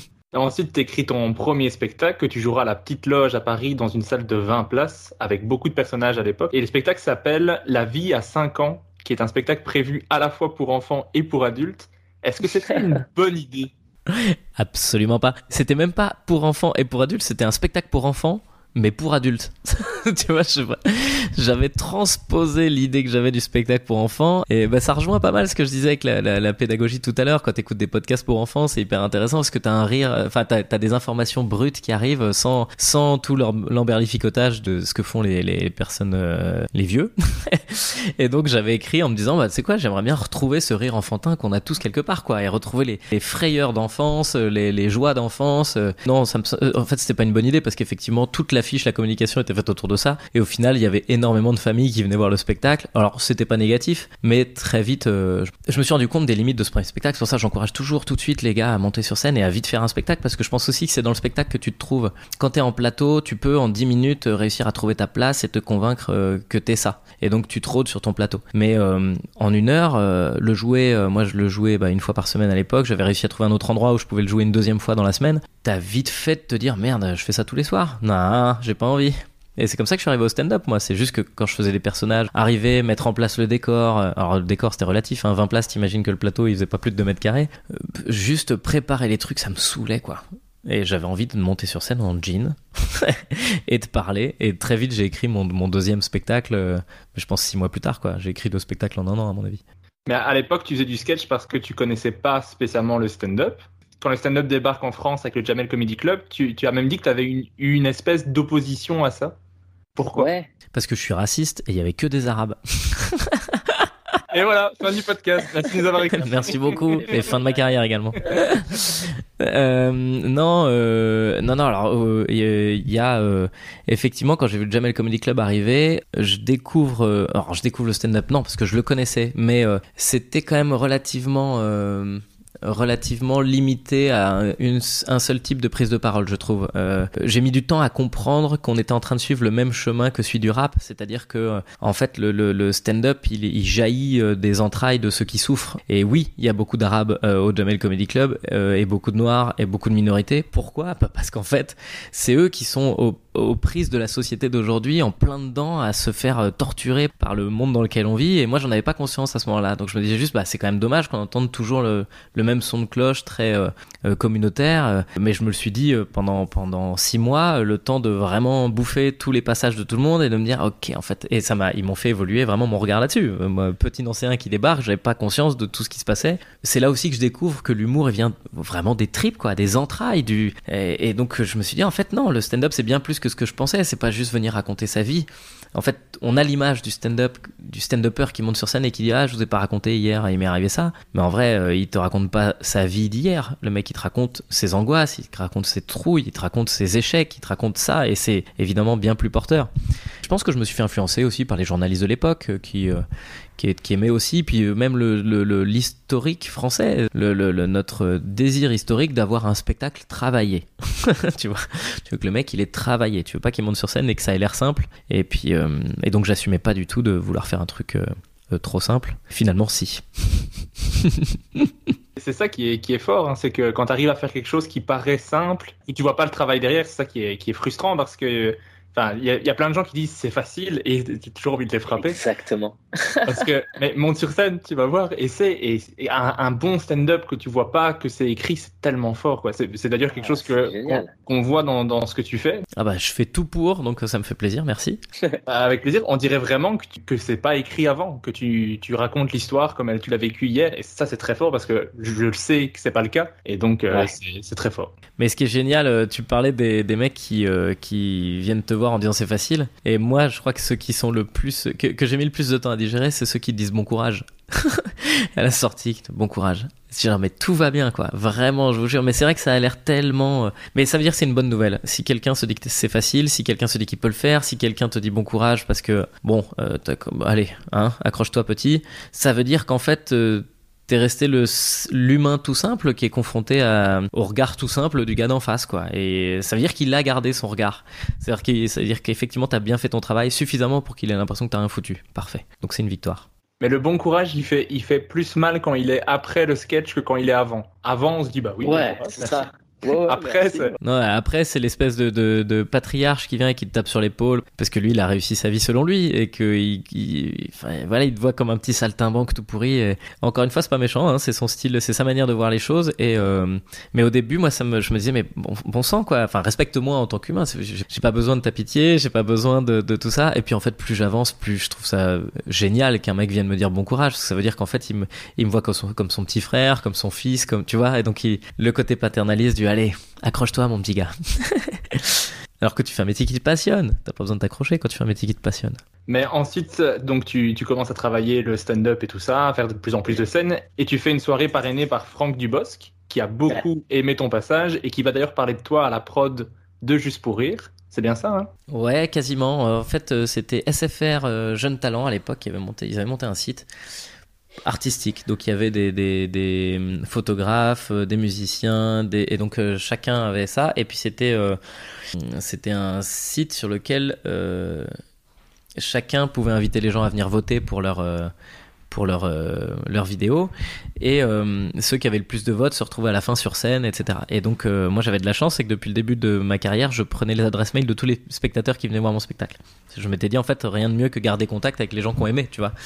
Et donc, ces gens-là, je leur envoyais une newsletter en disant, bah voilà, je suis sur SFR Jeune Talent sur Internet, si vous avez envie de voter pour moi, allez-y. Puis je faisais plein de plateaux je disais, vous parlez, je parlais de ce truc. Et en fait, j'ai fait partie du coup des cinq artistes, mais la soirée était parrainée par Franck Dubosc et euh, euh, coproduite par Juste pour Rire. Et donc, en fait, quand j'ai joué ce soir-là, dans la salle, il y avait les, équipes de Juste pour Rire et donc Franck aussi qui était là. Et bah, c'est ma deuxième victoire de ma vie et dernière. Mais ensuite, tu as participé à pas mal de festivals du rire, de Montreux, festival You Humour en Belgique, que je connaissais pas. Je sais pas si ça existe encore. Non, je crois pas que ça existe encore. Je pense pas que ça existe non. puisque bah, je suis en Belgique et que je ne connais pas. C'était euh, présenté, si je me trompe pas, par Anne Romanoff à l'époque. Si tu tapes sur YouTube, tu verras, il y a pas mal de vidéos. À l'époque, c'était les premiers avant Montreux à arriver sur YouTube euh, à faire de la vidéo de stand-up. Bah, je vais aller voir ça. Et est-ce que toi, tu aimais tout ça, tout, toute cette ambiance concours et festival euh, d'humour? En fait, j'ai commencé à aimer à partir du moment où j'ai réalisé que je perdais tout, parce que euh, je détestais l'idée d'être en compétition avec des gens. À partir du moment où je me suis dit, mais en fait, je perds systématiquement. Du coup, j'y allais très sereinement en me disant, bah, en fait, je vais jouer, je vais voir des potes, je m'amuse, et j'avais plus de pression. Et je sais, je sais que j'étais pas une bête de concours à l'époque. Effectivement, je commençais le stand-up et je me retrouvais dans des festivals qui n'étaient pas du tout adaptés à ce que je présentais, quoi. Enfin, je veux dire, à côté, on avait, euh, moi, à mon époque, il y avait Yann Stotz euh, qui avait un sketch formidable euh, avec une bande-son où il faisait un faux James Bond raté. Il y avait Topic qui montait sur scène avec une paire de skis sur un escabeau. Enfin, c'était, tout était énorme. Et puis, il y avait moi à côté avec des blagues. Donc évidemment que j'étais pas taillé pour euh, pour gagner. Mais par contre, euh, qu'est-ce qu'on s'est marré quoi. J'ai des, des, souvenirs de festival vraiment où on s'est fendu la gueule euh, pendant pendant des plombes. Le seul truc c'est que quand tu vas pour la gagne, bon bah ouais t'es pas joyeux quoi. Quand tu vas en te disant salut c'est moi le perdant et puis en plus comme je suis sympa et que le stand-up c'est cool, on me mettait toujours en ouverture de tous les festivals. Donc bah toi aussi t'as un peu d'expérience maintenant. Tu sais que quand tu passes en premier ou en dernier, le public est pas dans le même état. Donc évidemment quand tu mets le petit gars sympa au début puis à la fin le mec qui monte sur des escabeaux avec des skis, la, dose de rire est bien plus énorme. Les mecs ont oublié complètement ce que je faisais au début, donc voilà. Donc je m'y étais fait, c'était chouette, vraiment. Mais moi, toutes les périodes de ma vie, c'était des chouettes périodes, quoi. Je, suis content d'avancer, je suis content de voir où j'en suis aujourd'hui. Euh, S'il faut redescendre sur n'importe quelle marche de l'escalier que j'ai franchi, euh, j'y retourne, hein, avec plaisir. T'as vraiment un parcours très euh, progressif. Petit à petit, tu montes, tu montes, tu montes et c'est vrai que j'ai jamais fait de buzz quoi. c'est comme c'est comme mais c'est une de mes grandes fiertés aussi bizarrement parce que le buzz faut savoir y résister quoi. Enfin moi je, je il y avait putain je vais avoir du mal à dire cette phrase. euh, il y a des tas d'artistes qui commençaient euh, Max, Max Boublil quand il a explosé sur YouTube, c'était un truc de dingue. Kev euh, au même moment euh, qui explose partout, il y a enfin il y a des tas de gars de, de, de ma génération qui, qui ont tout pété en, en trois semaines et à chaque fois que je les ai vus tout péter, je me suis dit mais moi je suis pas équipé pour, hein, j'y arriverai jamais, euh, pourvu que je ne buzz pas. Et le destin m'a écouté. je buzz pas, moi, j'avance petit à petit, centimètre par centimètre, mais mais j'adore ça. C'est vraiment une démarche qui me plaît parce que j'ai l'impression de ne pas avoir eu de pas avoir eu de chance. C'est un un gros mot parce qu'évidemment je suis chanceux, je fais ce que j'aime, etc. Mais en tout cas, euh, j'ai l'impression de pas avoir été surrémunéré pour toutes les prestations que j'ai faites, quoi. C'est juste euh, juste ce que je mérite, marche par marche, petit à petit.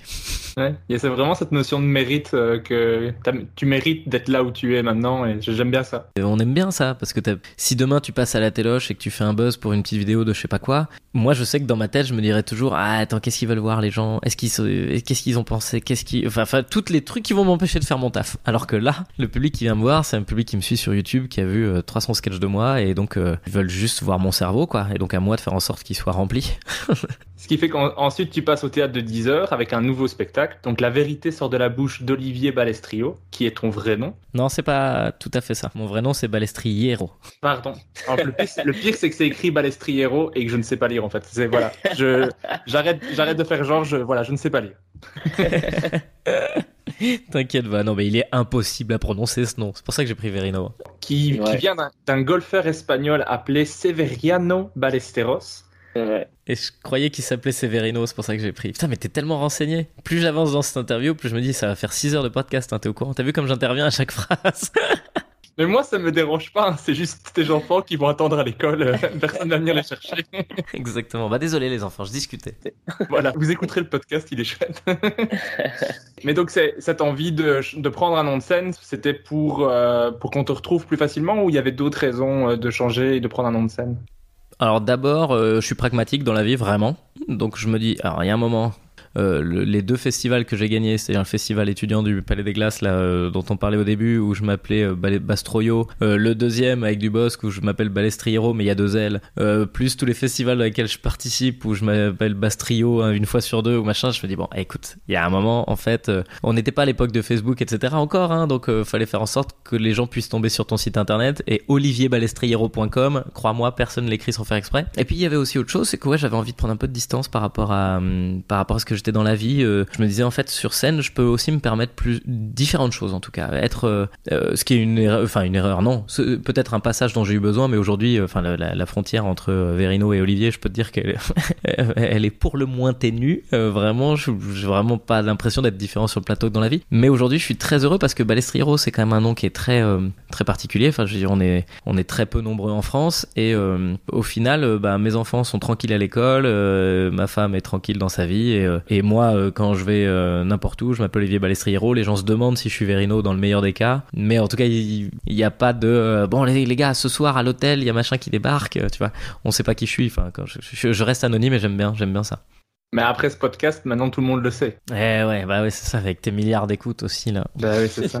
Désolé, hein. si tu veux, je couperai cette partie. Je couperai. je t'en supplie.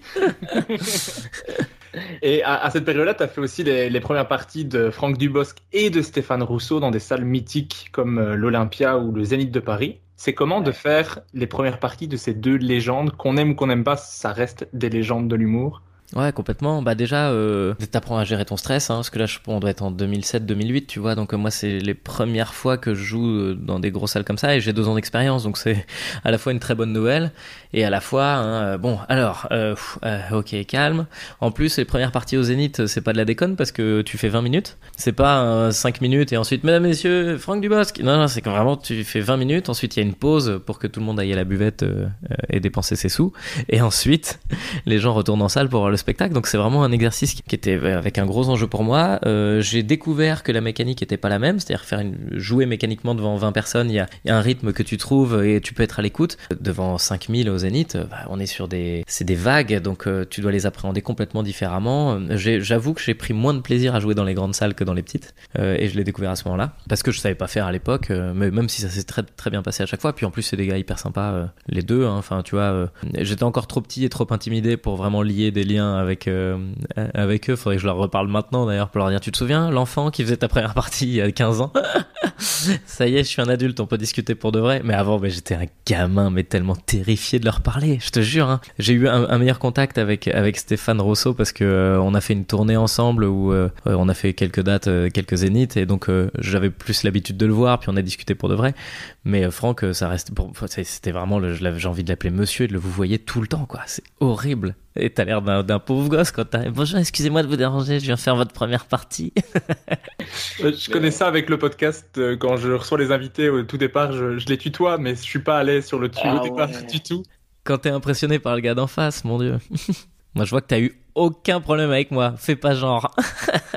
promets que euh, je te promets que juste avant de monter euh, pour enregistrer ici, je dis bon là je vais je vais aller enregistrer avec Verino et ma copine me fait ça va aller. Je fais j'espère. C'est vrai. Ah, elle est gentille. Mais parce que à moi les humoristes c'est c'est mes stars, tu vois. Si si j'ai Bah l'occasion ouais. de parler avec un avec un humoriste ou avec une star du cinéma, la star du cinéma elle va attendre longtemps parce que je vais discuter pendant 4 heures avec l'humoriste quoi. Mais ça se voit pas hein, que t'es nerveux. hein. Moi, ça se voyait vraiment. hein. Mais je, com- mais je commence à, à avoir un petit peu plus l'habitude euh, parce que j'en ai déjà eu quelques-uns euh, et qu'on avait déjà discuté par SMS un petit peu avant, ce qui aide un petit peu de voir que déjà tu, tu es sympa et tout ça, mais euh, mais ouais, c'est les, premiers les premiers podcasts j'ai vraiment eu du mal avec ça euh, parce que je suis surpris d'à quel point les humoristes sont accessibles et gentils et normaux en fait. Donc euh, Ce qui est dingue, c'est, enfin, toi, t'es un humoriste, t'es accessible, gentil et normal. En fait, c'est juste. euh, Mais je pense qu'on est biaisé aussi par l'ancien, monde où c'était des stars inaccessibles, mais ils étaient inaccessibles parce qu'ils n'avaient pas les outils pour l'être. Enfin, mais je pense que Eli Kaku, il aurait répondu à tout le monde sur Instagram, hein, tu vois. C'est juste que c'était, on savait pas par où passer. Il fallait envoyer une lettre euh, au club Dorothée pour euh, leur dire que c'est ton anniversaire, puis qu'ensuite, tu vois, c'était impossible, quoi. ouais, j'avoue si je devais faire par lettre pour euh, organiser les podcasts, ça serait très très long avant d'avoir des choses. Mais voilà, en tout cas, merci beaucoup de faire le podcast et de me permettre de pouvoir poser toutes les questions que je dois poser parce que là, on arrive en 2010 où débarque l'émission On ne demande qu'à en rire présentée par Laurent Ruquier sur TF1, sur France 2, Sur pardon. France 2, ouais. Oui, sur France. Mais je sais vraiment pas lire parce que c'est écrit France 2 sur ma feuille. T'es nul, t'es nul. Là, quand je dis que je suis un peu impressionné, mais voilà, ça m'empêche de savoir lire correctement. Euh, tu tu n'y es pas allé, tu n'y es pas allé directement quand l'émission a commencé. Je pense que tu as attendu trois mois avant d'aller dans l'émission. Un peu plus, même six mois, je crois. Alors, pourquoi j'ai attendu un petit peu? D'abord euh, parce que j'aimais pas l'idée d'être noté. J'avais eu ma dose de festival et je savais que j'étais pas un gagnant. je me suis dit, autant en festival, c'est cool, je me fais la main, mais est-ce que t'as envie de faire ça à la télé? En plus, j'avais un peu d'avance, euh, et ça, c'est pas bien, c'est une erreur de ma part, mais j'avais un peu d'avance sur tous les humoristes qui s'y étaient présentés, parce que, bah, moi, ça s'était bien passé les 3-4 dernières années, tu vois, j'avais fait les premières parties de Dubosc et Rousseau, j'étais parti au, au Québec euh, pour le festival Juste pour Rire, j'avais fait Montreux, donc euh, je faisais partie des, des 4-5 nouvelles têtes euh, qui commencent à exister, et en fait, dans les premières émissions chez Ruquier, euh, bah, ces 4-5 là, ils vont, vont pas prendre le risque de faire ça, euh, tu vois. Ils, se disent, ouais, ouais, on va voir ce que ça donne. Et en fait, il y en a, il y en a peu qui ont fait, qui pris ce risque-là. Tu vois, Kev, par exemple, c'est le, le- le meilleur choix qu'il ait fait. Kev Adams, lui, il est arrivé dans l'émission alors qu'il était très en vue et ça l'a propulsé. Après, il y avait d'autres euh, types d'humoristes. Il y avait bah, Jérémy Ferrari, qui lui euh, était vraiment en galère dans sa vie, en fait, qui avait pas le choix et qui a dû y passer. Euh, ou ODB, c'était pareil. C'était, c'était, il trouvait plus de solution et donc euh, là, il y a quelque chose qui s'est, qui s'est présenté. Et moi, l'erreur que j'ai faite, c'est que j'ai eu, euh, je, je pense, euh, un manque de clairvoyance, quoi, ou un manque de pragmatisme, hein, pour revenir sur le mot de tout à l'heure. C'est-à-dire que je me dis, en fait, non, non, il y a d'autres moyens. Je vais passer par autre chose. Et oui, évidemment, il y a d'autres moyens, mais à l'époque, bah, il s'agissait de faire un choix. Puis au bout de six mois, je me dis, attends, attends, il y a un train qui est en train de passer. euh, est-ce que t'es dedans ou est-ce que t'as autre chose de mieux à proposer? Non, alors fais. Et puis j'y suis allé. Ça a été pas tous les jours facile parce que ça demandait beaucoup de travail, beaucoup de même de passer au-delà de la notation. Euh, c'est un, encore un univers très sketch et puis moi j'étais en stand-up et puis euh, j'avais ma femme tous les jours qui me disait mais arrête ça, t'es nul dedans. Travaillons, faisons, euh, améliorons, essayons, essayons, essayons. Puis bon, je me suis accroché. Au final, je suis pas mécontent, mais je, ça m'a servi vraiment à une vraie chose. C'est-à-dire, je me suis dit la télé, j'irai que quand je serai le chef. Et donc en attendant, faut que je trouve un autre moyen. Et c'est là que je suis allé sur YouTube. C'est ça ma grande réussite, c'est que ça m'a poussé à aller sur YouTube. Mais j'ai des petites questions par rapport à, l'émission parce que je, je suis un grand fan de l'émission, euh, bien entendu. En étant fan de stand-up, tu pouvais pas passer à côté de cette émission. Toi, le 27 janvier 2011, tu fais ton premier passage avec le thème Un député estime qu'on ne boit pas assez d'eau à l'école. Un thème facile, quoi. Comment tu te sentais avant de participer à cette émission qui est quand même regardée par près de 2 millions de personnes à l'époque? Bah, sur celui-là, je me sentais bien. J'avais trouvé un bon axe, euh, tout bête. Hein, mais je dire, c'est normal en fait que les enfants boivent pas assez d'eau à l'école parce que les robinets sont dans les toilettes. T'as pas envie d'en rentrer dans les toilettes. les toilettes d'école, il y a des mouches, il y a des cadavres, il y a des, tu vois, tu vois, les enfants, ils lapent l'eau dans la cour pour essayer de se, de se désaltérer. Et vraiment, j'étais content du passage. Et en fait, j'avais des notes euh, tout à fait moyennes et ça m'avait, je m'étais dit, bah merde, enfin, Tous les membres du jury ont mis 13 sur 20 et le public a mis 16. Ouais, voilà, c'était ça. Je me suis dit, putain, c'est mal payé. Et puis donc, euh, je trouvais ça, pas ça très pro de leur part, même mon ego euh, qui était mal placé. Mais je m'étais dit, bah, moi, en tant qu'auteur, je, je sais que ce sketch, il vaut un peu plus que 13, quoi. Et donc ça m'avait un peu frustré. Puis dans la foulée, j'avais essayé du coup d'adapter mon travail euh, au, au plateau euh, de On ne demande qu'à en rire, à la spécificité du plateau. Je me bon, peut-être que c'est pas le stand-up qui fonctionnera, ou alors un stand-up avec un peu plus de storytelling, ou alors et puis en fait je me suis noyé dans la foulée quoi. C'était pas bien ce que j'avais fait. Tes passages, tu les écrivais à ce moment-là avec euh, Greg Romano? Euh, pas celui-là. Alors j'ai fait deux premiers passages. J'ai fait celui-ci, euh, les députés voient pas assez doigts à l'école. Le deuxième, c'était un truc sur la dératisation. Et Ouais. c'était. qui est introuvable sur YouTube. Ouais, euh, j'espère. c'était une catastrophe. Et t'as trouvé celui des députés qui boivent de l'eau à l'école? Oui, Oh la, Oh la vache. vache. mais il est bon, il est bon. Ah écoute, je vais le re-regarder parce que je le trouvais bon à l'époque. Je sais pas si aujourd'hui avec le chemin parcouru, euh, Je dis pas que c'est ton meilleur sketch de, depuis le début que tu fais Tu des sketchs. tu vois comme t'es. Je dis que c'était un bon passage de On ne demande qu'à rire. Il y a clairement des, des passages moins bons, même parmi les tiens. Tu, tu fais la- la- le, le premier de la saison 2, c'est Tu viens en Village People. Oh Oh la vache. Celui-là, il est disponible aussi. Il est moins bon que le Non, premier. il est pas disponible. Non, personne ne va aller le regarder, d'accord Et pareil, bah c'est ça. c'est le truc, le truc où tu te dis, bah alors regarde cette émission, qu'est-ce qui fonctionne, les sketchs, ok, je m'adapte, et puis en fait tu t'adaptes et tu te fais de la peine, et puis en fait tu te dis non, faut pas s'adapter, puis tu t'adaptes pas, puis tu te fais quand même saquer, puis tu dis ok bon alors euh, allez tous vous faire enculer, et puis là tu commences à faire des trucs bien. Donc c'est vraiment le... Ouais, et puis c'est compliqué, c'était pas non plus des conditions de stand-up quoi. On était dans un plateau éclairé, dans un studio avec des gens assis dans des gradins, mais faut savoir que derrière les gradins tout est vide parce qu'il y a les caméras, les câbles, les grues. Enfin, tu vois, rien n'est rien n'est fait pour que l'ambiance soit cool. Et en plus, il est 14 h quand on tourne, donc euh, Et un jury qui est ouais. complètement réfractaire au stand-up. euh. oui, c'est vrai qu'ils étaient assez anti-stand-up. Et, puis, il y a un moment, je me suis dit, en fait, c'est à nous de les convaincre. hein. Forcément, ils sont anti-stand-up quand c'est pas bon. Donc, à nous d'être irréprochables. Il faut qu'on soit parfait pour avoir 12. Très bien. Bah voilà, c'est notre croix, quoi. Tu veux faire du stand-up, c'est pas grave. Habitue-toi à avoir 13. Mais donc, euh, c'est pour la saison 2 que tu écris avec euh, Greg Romano. Ouais. Et comment, comment ça s'est mis en place et comment vous travaillez ensemble ces, ces sketchs-là? Alors, euh, j'ai toujours un système très bizarre, moi, avec les co-auteurs. Euh, vraiment, je suis assez euh, contrôle fric. Donc, euh, grosso modo, c'est moi qui fais tout, à peu près. Et ensuite, j'écoute euh, tout le monde. One size fits all seems like a good idea for clothes until you try them on. Same goes for healthcare. That's why United Healthcare offers flexible, budget friendly coverage for medical, vision, dental, and more. Learn more at uh1.com. I'm Sandra, and I'm just the professional your small business was looking for. But you didn't hire me because you didn't use LinkedIn jobs. LinkedIn has professionals you can't find anywhere else, including those who aren't actively looking for a new job but might be open to the perfect role, like me. In a given month, over 70% of LinkedIn users don't visit other leading job sites. So if you're not looking on LinkedIn, you'll miss out on great candidates like Sandra. Start hiring professionals like a professional. Post your free job on linkedin.com/people slash people today. qui peut me dire ah, tiens ça j'ai une meilleure idée pour ça ou fais attention ici Greg il a il, il est fort pour les punchs euh, il, il est capable quand il a la trame de te dire ah là il y a un truc à trouver là tu peux rajouter un truc. Et donc il a il a le sens tout de suite de la vanne. Euh, donc c'était euh, euh, grosso modo c'était comme ça. Au début j'avais fait l'erreur de vouloir vraiment coécrire avec lui c'est-à-dire qu'on s'asseyait tous les deux l'un en face de l'autre. Et tu vois aussi là où est bon ton partenaire. Et en fait tant que j'avais pas écrit quelque chose lui il pouvait pas réagir. Il est c'est un, un, auteur de réaction quoi. Il lui faut le matos de base pour pouvoir pour pouvoir réfléchir et puis trouver des trucs. Et et euh, donc c'était un bon partenaire. Euh, on travaille plus ensemble du coup, on est juste potes. Euh, très heureux, je repense à lui du coup là en ce moment, faudrait que je le rappelle. Mais ouais, ouais, on a passé vraiment beaucoup de temps ensemble à bien s'amuser quoi. Et puis quelques autres personnes qui sont intervenues, tu vois. Je pense à, j'avais écrit un sketch sur la baguette qui que j'avais ensuite gardé dans le spectacle, qui a été écrit avec Greg, mais aussi avec Jeanne Chartier qui fait la voix, la voix féminine dedans, qui fait le distributeur de baguettes. Et elle a énormément écrit de trucs dedans, elle. À ton septième passage, tu fais le sketch La folie des macarons où tu fais participer Garnier et Santou, Shirley Soignon, Arnaud de sa mère, Walidia, Sandra Colombo. Comment, comment tu as réussi à convaincre tous ces humoristes-là de venir faire des singes qui, qui, se, qui, qui sautent sur une scène? Le sketch est drôle, Bah, mais comment tu arrives à les ouais.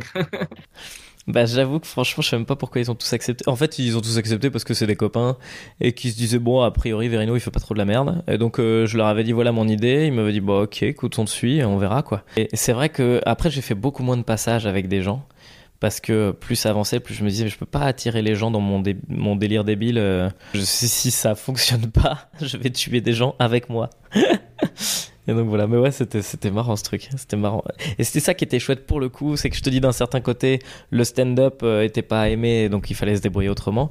Mais d'un autre côté, ça nous a aussi, euh, enfin moi, ça m'a poussé à trouver des trucs. Bah, la baguette, euh, clairement, c'est pas du stand-up. les macarons, c'est pas du stand-up. Et il y en a plein des passages comme ça qui ont été très bons et qui étaient pas du stand-up, qui étaient des trucs joués et où, en essayant de s'adapter, il y a quand même quelque chose qui est sorti qui était intéressant, quoi. Mais est-ce que tu dirais qu'il y avait une, une ambiance de troupe vraiment chez Ondar au sein des humoristes?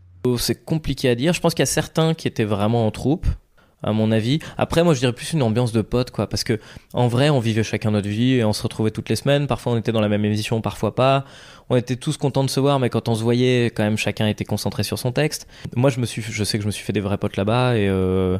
mais troupe, non, je pense pas. On est quand même tous, enfin, c'est compliqué parce qu'on a été présenté comme une troupe pendant très longtemps. Et c'est que des gens individuels qui s'entendaient hyper bien ensemble, mais on restait tous des humoristes. Et on n'a on pas monté une troupe de théâtre à la fin quoi. On n'a pas monté un truc de la fameuse troupe dont on ne demande qu'à en rire a créé sa pièce et que chacun non. En fait on est tous des gars faut le reconnaître qui aiment bien être dans la lumière et qui aiment bien écrire seul et qui aiment bien euh, monter seul sur le plateau. Et euh, c'était ce qui s'apparentait le plus à une troupe compte tenu des ingrédients de base je dirais. Mais tu as fait 45 passages en tout, en plus des primes. Il y a plusieurs passages qui ont vraiment bien marché, que tu vas reprendre par la suite, comme le sketch du, distributeur de baguettes, tu parlais juste avant, les Darwin Awards aussi. Mais si je te dis qu'il y a plusieurs passages qui sont impossibles à retrouver, tu te dis dommage ou tant mieux? Ah, je me dis tant mieux. Moi en vrai, euh, mais même je supprimerais tout dans Demande qu'à en rire quoi. C'est une période. Bah, bah, déjà c'était il y a longtemps, alors j'assume tout ce qui traîne, hein, mais il y a vraiment. Moi j'aurais tout, tout effacé quoi. Et d'ailleurs, euh, quand je suis arrivé sur YouTube, c'était aussi pour ça. C'était pour que quand tu tapes Verino, tu tombes pas sur, mes, mes, mes, passages dans Demande qu'à en rire, parce qu'il y en a la moitié dont. En vrai, je pense qu'il y a la moitié dont j'étais satisfait, l'autre moitié que j'avais envie de jeter à la poubelle. Et dans la moitié dont j'étais satisfait, il y en a 5 ou 6 dont je me dis ouais là c'est vraiment du bon boulot. Mais tu vois, et c'était encore à l'époque, donc aujourd'hui. j'ose même plus les regarder. non, je pense que c'était une bonne expérience, un bon passage de vie, mais euh, je, suis content aujourd'hui d'être plus identifié par ce que j'ai fait sur YouTube que par ce que j'ai fait à la télé, tu vois. Je te rassure, pour retrouver les passages, il faut, faut fouiller, quoi. Faut avoir du temps. Fouiller, hein. Et à part, à part moi, je pense qu'il n'y a pas grand monde qui va prendre ce temps de, fouiller pour aller retrouver euh, des vieux, des vieux sketchs moins bons que ceux que tu fais maintenant. ouais. Enfin, si vous avez du temps à perdre, allez-y, hein, vous me verrez avec des cheveux bruns. C'est déjà ça. Pour la suite, je vais, je vais un peu résumer pour que le podcast ne dure pas 8 euh, heures.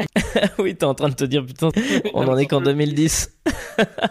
Mais moi, c'est parce que je peux continuer longtemps, mais j'ai la vision de tes trois enfants en train d'attendre à l'avant de l'école. T'inquiète pas, t'inquiète pas, j'ai quand, quand, même prévu le coup au cas où. Voilà, le pragmatisme de Verino. En parallèle de l'émission, tu continues à jouer ton spectacle qui évolue énormément. Tu as fait 200 dates au théâtre de 10 heures, tu passes au théâtre du Temple pour 100 dates supplémentaires, tu fais une petite tournée hors de Paris. Et en 2012, tu joues un petit rôle dans la série Bref. Et fin 2012, tu vas voir tes producteurs pour leur dire que tu as envie d'écrire un, un nouveau spectacle et que tu as envie de clôturer le, premier en, montant d'une étape et de remplir la cigale de 900 places pour pouvoir faire une captation du spectacle. Tes producteurs avec qui à ce moment-là ça se passait un petit peu moins bien te disent t'es gentil, mais niveau pognon c'est la crise, ça va pas le faire. Du coup, tu te dis, bah, je vais le faire tout seul. Dans quel état d'esprit t'étais à ce moment-là? Est-ce que c'était de la panique ou est-ce que t'étais vraiment déterminé à te dire, je vais leur montrer euh... Ouais, j'étais vraiment déterminé. Faut savoir, ouais, j'ai une histoire avec ces producteurs. Euh, c'est Ils m'ont accompagné pendant 10 ans et c'est génial, mais en vérité, je crois qu'on n'était plus amoureux au bout de 5, tu vois. Donc ouais, je pense qu'au bout de 5 ans, on avait un peu fait le tour. C'est le syndrome de Juste pour rire, c'est que c'est une boîte québécoise où euh, le patron est québécois et que en France, euh, les gens qui travaillaient sur mon spectacle étaient employés par le patron québécois qui avait dit faut produire Verino. Et je crois qu'en France, il y, avait un certain nombre de personnes dans l'équipe qui étaient plus très motivées pour travailler avec moi, mais à qui on disait si si il faut le faire parce qu'en fait le patron québécois il est toujours à fond. Et donc moi je sentais ça, et je sentais que j'étais pas en prise directe avec euh, les gens qui travaillaient au quotidien avec moi, donc euh, j'ai une espèce de frustration et donc euh, il y a beaucoup de choses que je proposais qui dont, ils avaient pas envie en fait. Mais même dit donc internet, c'est un truc je leur ai je leur ai vraiment apporté le projet en disant moi j'aimerais bien, il me faut une caméra et un truc. Ils m'ont dit non on n'a pas le budget pour ça, démerde-toi. Mais au final c'est génial parce qu'ils m'ont apporté tellement de choses. Il y, a eu un moment où j'en ai eu marre d'apporter des idées et qu'on me dise ouais, tu sais, c'est compliqué. Et donc à partir, du moment où euh, je me suis dit maintenant, dès qu'ils me diront ouais, tu sais, c'est compliqué, je vais le faire quand même pour leur montrer que ça l'est pas. Et donc l'Olympia, c'était ça. Euh, c'est que je voulais faire la cigale. Ils m'ont dit ah, c'est compliqué. Je leur ai dit bah je vais le faire quand même. Et eux, ils ont eu la présence d'esprit de revenir en disant non. Et c'était euh, d'ailleurs Gilles Morin qui est qui a été directeur du Kings of Comedy Club pendant longtemps, qui m'avait sauvé le truc puisqu'il était lui, je vais pas dire de bêtises, mais en tout cas il travaillait un petit peu avec Juste pour rire. Et donc il était allé voir la direction en disant mais en fait Verino il va le faire le truc. Hein. donc si on n'est pas con, on le soutient. Et il avait l'expérience en Belgique de de Dan Gagnon qui venait de faire le cirque royal. moi j'appelle Dan en lui disant bah, j'ai entendu parler de ton projet, qu'est-ce que ça donne, comment et bah tu connais peut-être un peu Dan, je sais pas quel est votre rapport. À... Je, l'ai eu dans le podcast, c'est un, des, un des invités du podcast. Allez, allez écouter l'épisode si vous voulez savoir tout sur Dan Gagnon, qui est un humoriste exceptionnel. Euh. Vraiment extraordinaire. C'est un des meilleurs humoristes belges, mais malheureusement il est québécois d'origine, donc on peut pas, peut pas se l'approprier à 100%, mais il a la co-nationalité, donc. Donc ça passe quoi, ça passe. Et puis c'est un mec vraiment hyper sympa quoi, et qui m'a qui m'a dit oh non, écoute vas-y, cette, cette idée de se débrouiller tout seul pour remplir une salle en 50 jours, euh, c'est un très bon moyen de com. Euh, vas-y, go, quoi. Donc j'ai regardé tout ce qu'il a fait, j'ai adapté pour que ça sonne juste de mon, de mon point de vue, et puis, euh, et puis on est parti sur l'Olympia plutôt que la Cigale, parce que l'Olympia avait un, un truc un peu plus brillant, quoi plus de place à remplir, mais le 23 novembre 2012, tu annonces sur tes réseaux que tu as 50 jours pour remplir les 2000 places de l'Olympia. On peut acheter les places sur verino.fr et sur 2000places.fr au prix de 19,99€ pour la France. Est-ce que tu peux nous décrire un peu, en résumé, ces 50 jours entre le moment où tu annonces que tu vas remplir l'Olympia et le moment où tu arrives avec, devant un Olympia rempli à rabord Comment tu as vécu ces 50 bah, jours? Je pense que les tout premiers jours, tu abandonnes l'idée de réussir. C'est-à-dire, tu te dis en fait, ça va être la merde, je vais jouer devant 12 c'est pas grave, tu vois.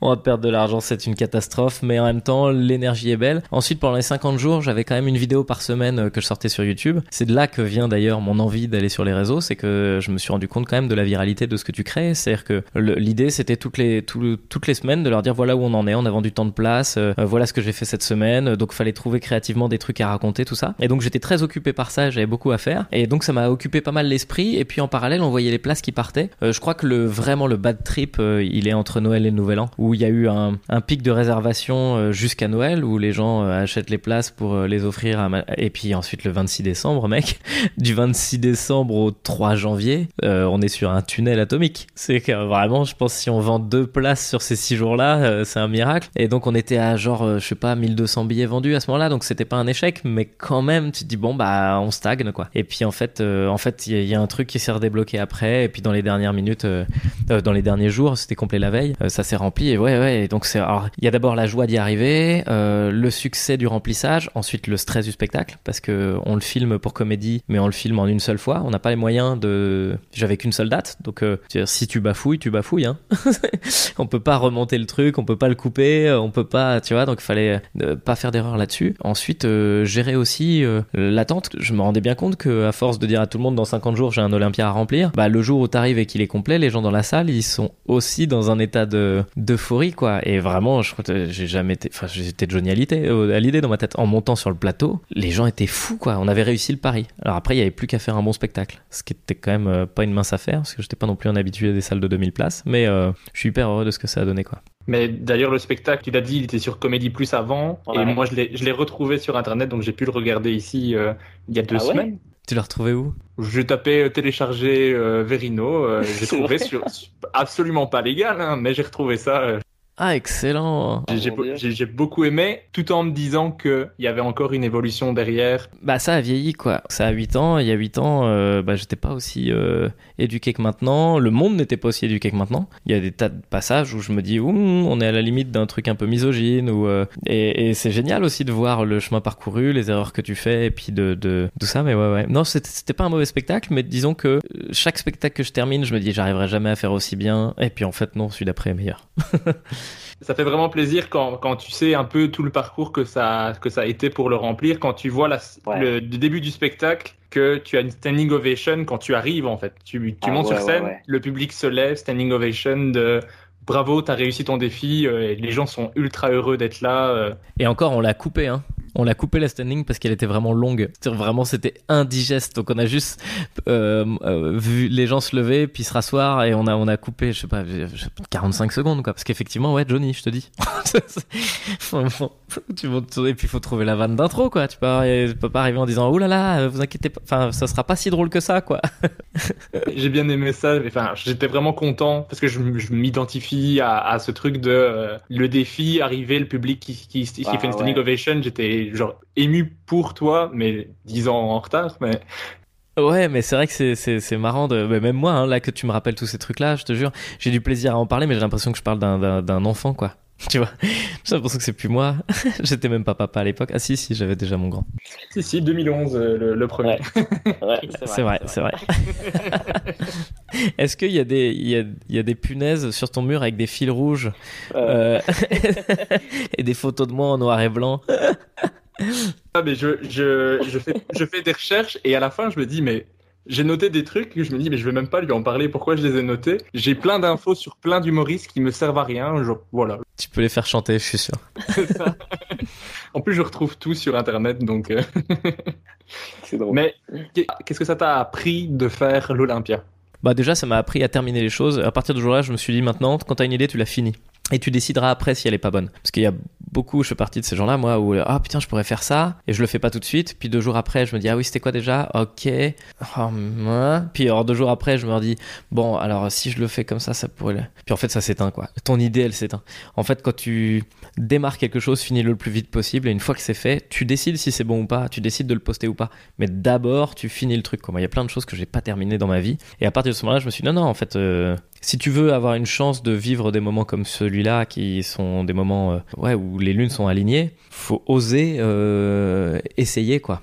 Essayer, faire, terminer, et ensuite, et ensuite bah, tu fais de ton mieux quoi, et tu vois comment c'est reçu.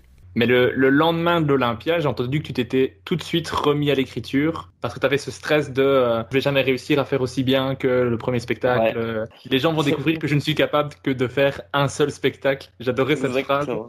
Moi, j'ai ça avec un sketch, tu vois. Moi, c'est pas un, spectacle complet, mais quand tu as écrit vraiment un bon sketch dont tu es vraiment content, tu te dis, mais, si ça tombe, c'est le seul bon sketch que je vais écrire de ma vie. Est-ce que les gens vont s'en rendre compte que je, sais écrire un bon sketch? Écoute, euh, bah, j'ai passé toutes ces étapes-là. Un sketch, puis le deuxième, puis le troisième, puis le spectacle, puis un deuxième spectacle. Puis là, euh, bah, j'en suis au troisième, euh, même si en vrai j'ai écrit tellement de trucs que je pense que j'en ai écrit cinq ou six de spectacles. Mais en tout cas, un spectacle qui se tienne et tout ça. Enfin ouais, c'est un enfer, c'est un enfer, c'est un enfer, c'est un enfer. Et t'es toujours persuadé que t'es plus capable. Et en fait, bah c'est pas à toi de décider quoi. Toi tu fabriques et tu vois plus tard ce que ça donne. Quand t'as fini ton premier sketch, en fait, t'oublies toute la démarche, t'oublies que t'as mis des mois à, à trouver les solution à bouger un poil de cul pour que ce soit, drôle là, à enlever un mot, à choper cette phrase. du coup, tu arrives avec ton deuxième sketch et tu te dis, faut tout de suite qu'il soit aussi bon que le premier. Mais non, en fait, il a besoin de. C'est une gestation, quoi. C'est euh, comme je disais tout à l'heure quand je parlais du bébé. Hein. C'est un deuxième bébé, puis un troisième, puis un quatrième, et il faut les laisser grandir, les laisser euh, s'épanouir comme. Euh, comme... C'est pas tout le temps toi qui décide, en fait. Des fois, tu pars à l'écriture et puis l'écriture elle-même finit par t'amener sur quelque chose, quoi. Comme un gamin qui dessine. C'est une image que j'utilise souvent, mais un gamin qui dessine au début, il fait un rond, tu lui dis c'est quoi, il va dire c'est un chapeau. Puis en fait, il rajoute deux trucs. En fait, non, c'est une fourmi. Et en, fait, non, c'est un vaisseau spatial. Et euh, bah, moi, c'est comme ça que j'écris, quoi. Et c'est assez cool aussi de se libérer l'esprit là-dessus. Et effectivement, ouais, je suis reparti tout de suite à l'écriture parce que de toute façon, il n'y a rien de mieux. Il n'y a, a aucun remède plus efficace contre l'angoisse que la création. C'est-à-dire qu'une fois que t'es dessus et que t'es en train d'écrire et que tu trouves des choses, tu dis ah ouais écoute c'est peut-être pas aussi bon qu'avant mais au moins j'ai trouvé un truc. mais du coup la, la même année au Festival d'Avignon tu proposes le spectacle Verino en chantier où là, tu, vas faire, tu vas faire beaucoup d'impro, beaucoup de tests, il me semble. Ouais, complètement, c'était ça. J'avais, en vrai, entre janvier, au moment où je me suis dit j'écris le nouveau, et euh, juillet, au moment où on arrive à Avignon, euh, j'ai pas suffisamment de matos, euh, donc bah, j'y vais vraiment en mode on va pas mentir. On va pas dire que c'est un nouveau spectacle, hein. on y va. Et puis, je testais mes nouveaux trucs et j'écrivais du, du, du, jour au lendemain pour faire en sorte que ça progresse petit à petit. Et bah, c'était une super expérience, c'était très cool. Et ça te permet de poser les bases de ton nouveau spectacle qui s'appelle euh, Verino s'installe, donc le deuxième spectacle, que tu joues d'abord à l'Européen, puis au Théâtre de la Comédie Comartin. Qu'est-ce qui avait changé entre ce spectacle-là et le premier? Entre s'installe et euh, chantier ou entre euh, à l'Olympia Entre et- Olympia et celui-là. ouais. et s'installe. Alors dans le deuxième, j'ai déjà commencé à aborder euh, les problématiques paternelles parce que je venais d'avoir mon, mon, mon grand là qui avait deux ans à l'époque et qui en a 10 maintenant. Euh, et donc j'avais, je commençais à, me glisser un peu là-dedans. euh. je vais dire presque que j'avais la même ambition sur le deuxième que sur le premier et qu'en fait naturellement le deuxième a glissé vers quelque chose d'un peu, d'un peu plus engagé. Mais ça a mis du temps.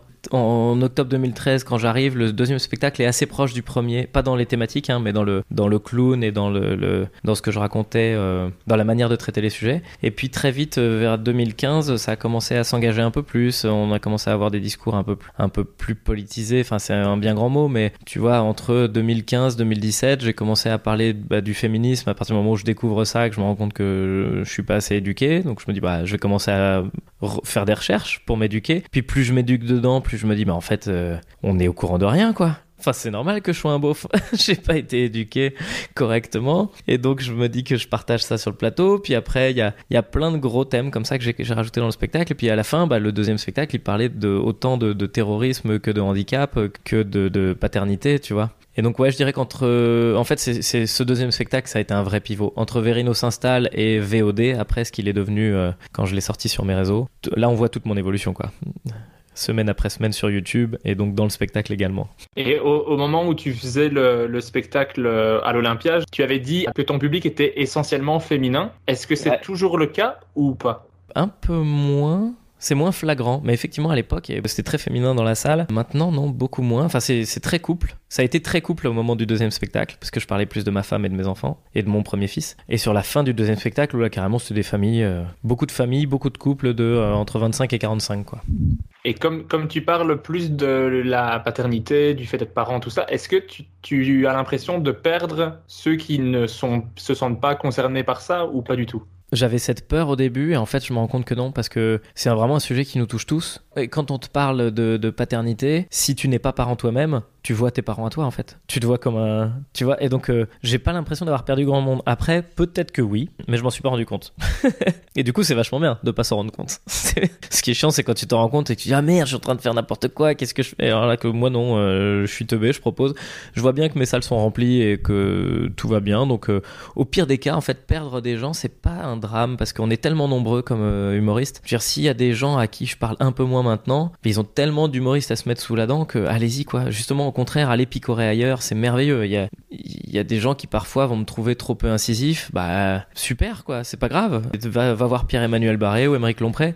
Il y en a d'autres qui vont se dire que ah, je suis pas assez dans le storytelling. Bah merveilleux. Va voir euh, euh, Seb Melia. Puis il y en a d'autres qui vont se dire que. Puis il y en a d'autres qui vont se dire que. Puis il y en a d'autres qui vont se dire que. Et en fait, ce qui est génial, c'est que aujourd'hui, on n'est plus obligé d'être aussi large qu'on l'était il y a, enfin, il y a 20 ans. Fallait vraiment être tout public, tout public, tout public pour passer à la télé. Juste cible exactement ce que tu as envie de raconter. Et il y a quand même vu qu'on est 60 millions en France, 70, et puis qu'il y a beaucoup de monde en Belgique aussi, t'as remarqué que je donne pas les chiffres parce que je sais pas, euh, et en Suisse et dans tous les pays francophones, en vrai, euh, euh, tu seras peut-être pas, tu vas peut-être pas vendre 100 millions d'albums, mais par contre, tu vas vivre de ton métier et c'est c'est bien plus intéressant, quoi. On est 6 millions de francophones en Belgique. Eh Bah, c'est beaucoup trop. francophone, francophone, euh, j'entends ton accent depuis tout à l'heure. Pardon, mais quelle vanne de merde. Mais moi, j'ai le, problème inverse, je dirais, c'est que euh, moi, je fais des sketchs sur le fait que je ne veux pas d'enfants, et je sais que Ouais. je perds ceux qui sont à fond enfants, que pour eux, c'est la, la famille, c'est- très important, et j'ai encore du mal à accrocher ces gens-là, et à ce qui au moins écoutent mon point de vue. J'ai encore du mal à ça, c'est Ouais. peut-être trop frontal, c'est peut-être trop direct, mais je sais que euh, j'en perds Bah. directement. Voilà, c'est ça. En fait, ça dit, ça dit, ça donne trop d'informations que. Non, en fait, je dirais qu'on tire trop de conclusions de l'information que tu nous donnes. Quand tu dis je veux pas d'enfant, il y a mille questions qui se posent d'abord. T'en veux pas parce que t'es homosexuel, parce que t'aimes pas ta meuf, parce que t'as pas envie d'avoir un casse-couille dans les pattes. Parce... Et en fait, il y a aucune raison sensée pour nous de première. Enfin, vraiment, je te le dis tel que je l'entends là tout de suite. Et donc, du coup, euh, peut-être que ça devrait être la conclusion je veux pas d'enfant plutôt que le démarrage. Parce que en démarrage, moi, il y a- Ouais, tu te demandes s'il y a pas. Un... T'as, forcément un moment de recul avec les gens que tu comprends pas. Les gens qui ont des décisions aussi euh, tranchées, euh, peut-être que simplement dire, euh, moi pour l'instant, je veux pas d'enfant. Enfin, je veux pas d'enfant. C'est pas comme si, tu vois, ou je, je sais pas, j'ai pas envie. euh, il peut y avoir un truc sur le fait que ouais, j'ai pas envie, j'ai pas envie d'enfant. Enfin, j'ai pas envie d'enfant. Évidemment, je suis pas, je parle pas, de, je parle pas de pédocriminalité. Je parle du fait que je ne veux pas d'enfant à moi, parce que je ne veux pas posséder d'êtres humains. C'est peut-être là-dessus que tu peux. Ouais, c'est intéressant. parce que ouais, la dynamique avoir des enfants, il y a quand même une possession que toi tu refuses d'avoir et qui te permet peut-être de d'angler d'abord en disant moi je veux pas posséder quelqu'un et, et puis ensuite qui te permet de dire je sais pas ce que j'en ferai, qu'est-ce que je... enfin je sais pas quel est ton propos derrière mais euh, De, de l'amener plus vers la fin et de, que ce soit plus la conclusion. Je viens de me faire une petite note euh, de, à moi-même dans mon cerveau euh, de, Ouais. de, repenser, de repenser à ça. mais ça se trouve j'ai totalement tort parce que je, je te je livre ça tel quel alors que j'ai juste ta prémisse, je sais même pas, j'ai la prémisse du sketch. Je ne fais plus jamais de scène après, ce sera peut-être de ta faute, mais voilà. Pardon, Non, vraiment pas. je viens de tuer un génie. oui, puisque je suis très stressé pour ceux qui ont écouté jusque-là. Mais on, on- on revient à Verino parce que sinon ce podcast va vraiment être très très long. En septembre 2014, tu crées l'Inglorious Comedy Club qui devient un plateau d'humoristes incontournable. Pourquoi cette envie pour toi d'avoir ton propre plateau et qu'est-ce que tu aimes dans les plateaux en général? Bah, j'aime bien l'idée de voir les copains, quoi. Vraiment, là, il y a un truc, euh, et puis on se rend compte qu'on peut, n'a pas le temps de se voir, on travaille tous beaucoup. Donc finalement, de leur dire, tiens, je te propose du travail, euh, tout le monde dit oui, puis on se retrouve et on, on, on se voit, quoi. Et ça fait du bien. Vraiment, c'était, j'ai adoré cette époque avec les copains, euh, d'avoir une programmation comme celle-ci, puis de voir la réussite du plateau aussi. C'est un plateau qui est, qui est parti du théâtre de 10 heures, euh, 140 places, et qui finissait en deux fois euh, 450 places au grand point virgule, on jouait à 19h30 et 21h30. Donc c'était vraiment, je pense, c'est le plus gros plateau qu'il y a eu jusqu'à maintenant. euh, euh, donc je suis hyper fier d'avoir réussi à monter ce truc. Enfin, euh, j'en étais à l'origine, mais il faut voir aussi les noms qui, qui venaient participer. C'était une espèce de, de serpent qui se mord la quoi. C'est-à-dire que plus les artistes étaient renommés, plus le public venait, plus le public venait, plus les artistes renommés se disaient bah ouais, je vais y aller parce que je perds pas mon temps, quoi. Je vais jouer devant 900 spectateurs. euh, Il y a un bon cachet à la fin. Enfin, tout était cool, quoi. Et puis euh, le, et puis les gens se déplaçaient énormément pour voir les spectacles après. Donc c'était même un truc très cool en promo pour les artistes. Et moi j'aime bien, euh, j'adore être MC quoi, maître de cérémonie, ça me ça me plaît, j'aime bien. Et j'ai beaucoup appris à présenter les autres au lieu d'essayer d'être efficace. Pareil, ça c'est le genre de truc, euh, dire bonjour, moi je suis pas là pour faire des vannes. Enfin tu le dis pas, mais je veux dire, un, t'es là pour présenter. Donc chaque vanne est un bonus pour le spectateur. Il y avait même qui savaient pas que j'étais humoriste en fait. Il y a des gens qui disaient juste, il est sympa le présentateur et il est marrant quoi. et ouais. Eh ben, j'en profite pour faire un petit peu de, ta promotion. Euh, le prochain plateau de l'Inglorious Comedy Club, c'est le 30 novembre à Colmar, avec euh, Pierre-Emmanuel Barré, Tania Dutel, Tom Villa et Alex Vizorek. Allez voir ça, et c'est que des noms de folie, donc je vois pas comment ça pourrait être un mauvais plateau. et moi je présente. Et Verino présente, bien entendu, vous verrez, euh, c'est un bon présentateur également. Alors ensuite, le 2 janvier 2015, tu as eu une super idée. Moi, j'a- j'adore, j'adore le concept. Je trouve que c'est vraiment euh, quelque chose que j'avais jamais vu avant et que, à ma connaissance, personne d'autre ne fait. C'est ton rendez-vous, dis donc Internet, qui a changé de nom pour devenir 5 minutes de plus maintenant. Et qui a rechangé de nom parce qu'en fait, euh, j'ai essayé de l'appeler 5 minutes de plus, dis donc Internet, enfin, j'ai tout essayé. En fait, dis donc Internet a été vraiment très très marqué, c'est-à-dire pendant les trois premières années, il appelé comme ça, et puis tout le monde l'a vraiment bien identifié. Et je me suis dit, je sais- le titre, il me dérangeait un petit peu, et je me suis dit, pendant deux ans, j'enlève, c'était effectivement, euh, vous avez encore 5 minutes, puis euh, là, je voulais l'appeler 5 minutes de plus, et en réalité, je me suis dit, non, ça va se réappeler, dis donc Internet. ça va rester ce que c'était, et puis voilà.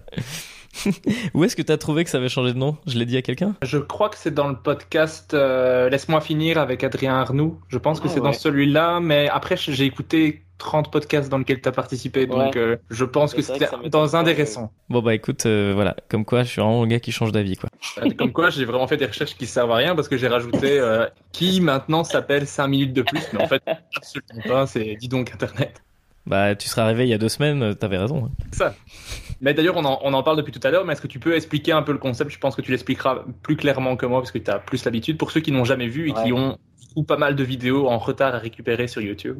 Ah ouais ouais, bah là il y en a un peu plus de 200, donc effectivement ça fait un paquet de... Ouais, tu peux te faire 16 heures de Verino, donc si tu si envie vraiment d'en avoir marre, tu peux quoi. Euh, c'est un... En gros, l'idée vient de du fait que euh, je vois euh, je vois des youtubeurs qui commencent à monter sur scène et je me dis merde, euh, ils sont bons.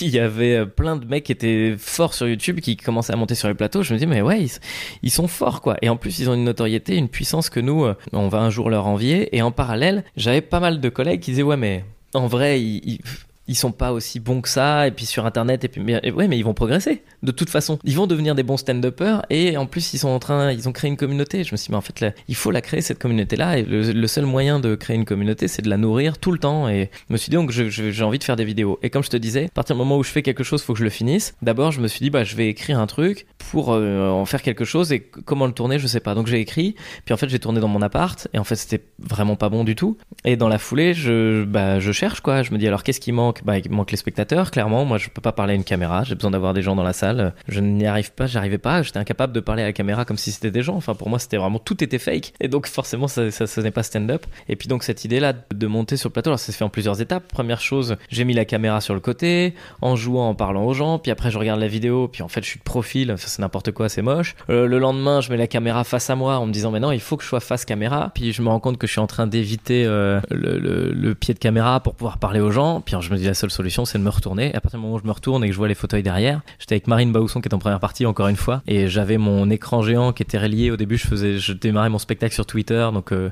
les gens pouvaient m'écrire, je leur répondais, donc il y a tout un truc. Puis brancher la caméra à l'écran géant, je vois du coup la caméra qui me filme, l'écran géant qui est juste derrière qui permet aux gens de me voir de face. Et donc il y avait toute la victoire quoi. C'est-à-dire je pouvais parler directement dans les yeux à la caméra, directement dans les yeux aux spectateurs qui sont dans la salle, et en plus directement parler à YouTube. Et, euh, et quand j'ai sorti l'épisode, euh, le premier épisode avec avec les gens comme ça, il y a un, mec qui est un créatif qui s'appelle Minute Papillon sur YouTube qui m'a dit ah bah j'ai déjà fait ça il y a 5 ans. Alors c'était pas du tout dans les mêmes conditions que moi, c'est-à-dire qu'en fait il faisait une, présentation avec je sais plus quel truc, puis il avait posé la caméra de la même manière pour avoir le public. Et voilà, il m'avait dit donc cette idée que, voilà, moi j'en ai rien fait, donc je suis trop content que tu le fasses. Bravo, c'était super. Mais c'est vrai que à ma connaissance non plus, personne ne l'avait jamais fait quoi. Mais c'est vraiment une idée top parce que du coup, tu as 203 vidéos disponibles en ce moment qui sont toutes de qualité parce que je les ai toutes regardées et que euh, j'ai vraiment beaucoup de temps à perdre. Euh, pas, que ce soit du temps perdu d'écouter tes vidéos, mais de me dire que j'ai quand même regardé. Si c'est ça que tu voulais dire, je sais très bien.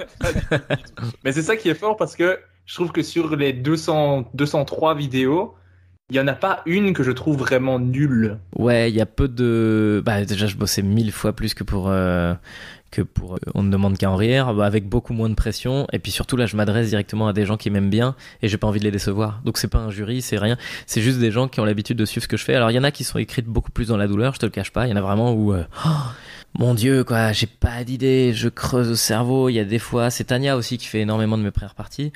Il y a des fois, mais elle est montée sur scène, on était au grand point virgule, donc je jouais à 19h45, je tournais ma vidéo à 21h15, entre les deux euh, j'avais mon spectacle, bah Tania qui rentre en première partie à 19h45, je ne connais pas le texte, et il va falloir que je le restitue par cœur à 21h15, donc je l'apprends en 7 minutes, mais ce qui était une honte totale, mais parce que j'ai pas eu le temps, euh, parce que je l'ai écrit avant, etc. Et donc il y a vraiment des, des, moments d'intense douleur, mais au final toujours ce soulagement du vendredi soir quand c'est tourné, où tu te dis putain mais j'ai réussi encore, alors que normalement tout était fait pour que je m'effondre, enfin euh, je pense à ma femme qui a eu un accident de bagnole un jour où euh, j'étais en tournée et puis j'étais en train d'écrire le truc, puis en même temps il y avait l'assurance à gérer, puis en même temps elle, je savais pas si elle allait bien ou pas, elle avait mal à la nuque, donc elle est quand même partie à l'hôpital. Tout ça à, distance plus l'écriture, tu te dis non mais c'est mort, j'annule et je vais expliquer aux gens qu'en fait il y a eu un problème.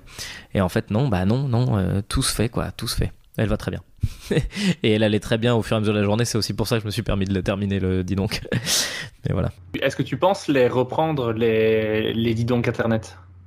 Eh bien oui, absolument. Euh, il y a un moment, j'en ai eu marre parce que je me disais mon Dieu, mais écrire autant euh, tout le temps, être en réaction à l'actu et tout ça. Euh, il y a un moment, j'avais l'impression de rajouter de l'huile sur le feu de l'actu. Il y a des trucs. vraiment, il y a des moments où je me suis dit putain, je suis en train d'écrire un truc sur Balkany et déjà il nous casse les couilles. On le voit déjà trop et moi j'en rajoute. Et puis en fait, en fait là, la, la, période du Covid a été bénéfique. Déjà, euh, le fait de d'écrire les stand-up de salon, euh, je me rends compte que l'écriture m'avait manqué, donc j'écris, je remets stand-up de salon sur place, puis et puis pareil, ouais, en, repartant là-dessus, je me dis bah oui, mais en fait, encore une fois, j'aime quand il y a des gens, quoi. Moi, j'aime parler aux gens pour de vrai et tout ça, et donc je, suis trop content. Ça va repartir le plus vite possible. J'essaie de pas donner de date parce que techniquement, il y a plein de trucs à gérer. Euh, mais a priori, ça pourrait être peut-être même très très très très très très très très très bientôt, genre dans 4 jours, tu vois. ah bah c'est super, c'est super parce que moi je suis, euh, enfin je suis un amoureux du stand-up bien entendu et euh, quelqu'un qui met du contenu en permanence de stand-up sur internet, c'est du bonheur pour moi. C'est Ah bah t'es servi en ce moment, hein, avec toutes les chroniques sur Inter, plus euh, tous les mecs qui font des trucs tout seuls. Enfin ouais, il y a plein de... Ah, C'est encore différent de ce que tu fais, je trouve, parce que là, on a vraiment la sensation stand-up de spectacle sans, sans y être. D'ailleurs, ça donne envie d'y être parce que tu, tu l'as dit dans, une- dans une interview, c'est que les gens maintenant veulent être là au moment où tu Dans la tournes vidéo. Ouais. ces cinq minutes-là pour être dans la vidéo et ta salle est, est remplie à rabord ce jour-là euh, parce que les gens veulent Ah être ouais. dedans. Donc ça montre le succès du, du programme, quoi. Donc je trouve ça génial. Ah bah écoute, c'est trop cool. Hein. Merci. On peut refaire un podcast tous les jours pour que tu me dises que c'est génial des trucs. Ouais, je peux, mais je pense qu'à un moment donné, tu vas, tu vas attraper un de ces melons. Et en, en, en 2016, tu reviens avec euh, le spectacle euh, qui s'appelle Verino, cette fois-ci. Ouais, c'est ça, qui est le prolongement de Verino s'installe en vrai. J'ai enlevé le titre parce que il s'installait plus. On n'en était plus à ce stade-là, il y avait autre chose, donc je me suis dit non, non, je vais enlever le titre. Euh, Et puis il avait beaucoup évolué, et donc euh, même il y a des tas de gens qui sont revenus le voir en pensant que c'était encore un spectacle euh, d'après, et qui se sont pas rendus compte que c'était le même, évidemment, puisqu'il y a eu tellement de modifications, tellement de trucs qui avaient sauté, qui étaient rajoutés. Donc non, c'est toujours la, c'est toujours la même, euh, c'était toujours la même base. Parce que là, jusque 2016, j'ai l'impression que tu n'avais jamais fait de pause du tout. En fait, jusqu'à Non. 2020 avec le confinement, tu n'as jamais fait de pause. Est-ce que tu t'arrêtes parfois de travailler? Bah euh, ouais, euh, alors déjà euh, tous les jours en emmenant les enfants à l'école ou en allant les chercher, ça c'est des moments où t'es obligé de t'arrêter. Et puis sinon moi j'adore j'adore jouer quoi. Enfin c'est vraiment j'adore ça. Moi je être sur scène ça m'éclate, ça me ça me nourrit vraiment, ça me ça me plaît quoi. Je m'en suis encore plus rendu compte au moment du confinement où j'ai pas pleuré parce que je faisais partie des gens privilégiés. Enfin tu vois clairement par rapport aux restaurateurs, je sais pas quoi. Oui j'ai dû arrêter de jouer, ça fait chier, mais j'avais des aides de l'État, je suis pas mort de faim. Vraiment concrètement, c'était juste très énervant pour moi qui suis passionné par mon taf de pas pouvoir le faire. Mais j'en avais pas tant conscience que ça. Et quand ça a repris, mon Dieu, mais le, mais enfin même, je pense que je suis pas un mec, un mec dépressif du tout et je suis plutôt joyeux. Mais depuis que j'ai repris la scène, vraiment, on se dit ah oui non, il va mieux. c'est ma passion ce truc quoi. Ben, ça, ça se ressent. Mais je, je vis de la même passion, mais euh, en tant que public principalement. Donc euh, ça, me- ça me fait rêver. C'est pour ça que je fais le podcast. Hein. Pour parler à des gens passionnés de stand-up. En 2016, tu as aussi été invité à six émissions de Vendredi tout est permis. Ouais. Juste, est-ce que tu as aimé participer à cette émission? Euh, Oui, oui, oui, parce que l'équipe est sympa et que tout, tout le monde est très cool, mais en vrai, euh, moi, je m'y suis pas senti à mon aise. Pour être totalement sincère, je pense que il y a vraiment des, des gens qui font ça mieux que moi, et donc très vite, euh, j'ai compris que je ne présentais pas d'intérêt auprès de la production pour y aller. Enfin, tu vois, et donc ça s'est naturellement fait que, euh, bon, il y a un moment, il y a aussi des trucs, effectivement, je- c'est une émission qui est particulière. Amel Chabi, euh, on en avait parlé un jour, elle m'a dit c'est une émission de mal élevé. Et je trouve qu'elle a raison. C'est-à-dire qu'il faut prendre la parole, faut jouer des coudes un petit peu et tout ça. Et c'est vrai que c'est quelque chose que moi je sais pas faire. Donc euh, il y a vraiment sur les six émissions, il y en a deux ou trois où je suis assis sur le canapé et tu te dis mais pourquoi ils ont mis un figurant là? Qu'est-ce qui- À quoi il sert celui-là? Ouais, j'étais vraiment spectateur pour le coup.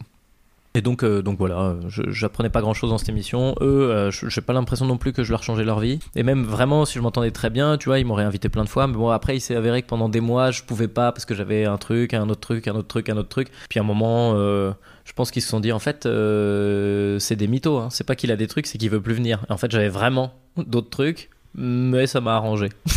ça ça s'est fait très simplement. Et tu as aussi commencé à produire une de mes humoristes préférées, qui est une ancienne invitée du podcast. L'extraordinaire Tania Dutel. Je- Elle m'éclate, mais j'adore ces drôle. vannes de quand elle, quand elle, la chute est au début du, au début du sketch. J'adore ça, ça me fait mourir de rire à chaque fois. Et ici, elle a un, un- faut, il faut aller la voir en spectacle. Elle a un, un sketch sur les catacombes qui est à mourir de rire. J'en pleure de rire. J'adore Ouais. ça. Elle est exceptionnelle. mais pourquoi cette envie de, de produire euh, Tania? Euh, on avait, on a failli produire, je dis on parce que ma femme est évidemment dans la boucle. on a failli produire Émeric Lompré un an avant de rencontrer Tania, euh, avec qui euh, on est, on est très potes, Émeric. Et puis, et puis c'est un moment où c'est un peu compliqué avec sa prod et tout. Je lui dis bah viens, je, je sais pas ce que je peux faire, mais viens, on, on réfléchit ensemble à ce qu'on peut, ce qu'on peut faire. Et puis on se dit ok, hein, on avance un petit peu. Et en fait, ça se fait pas pour x y raison.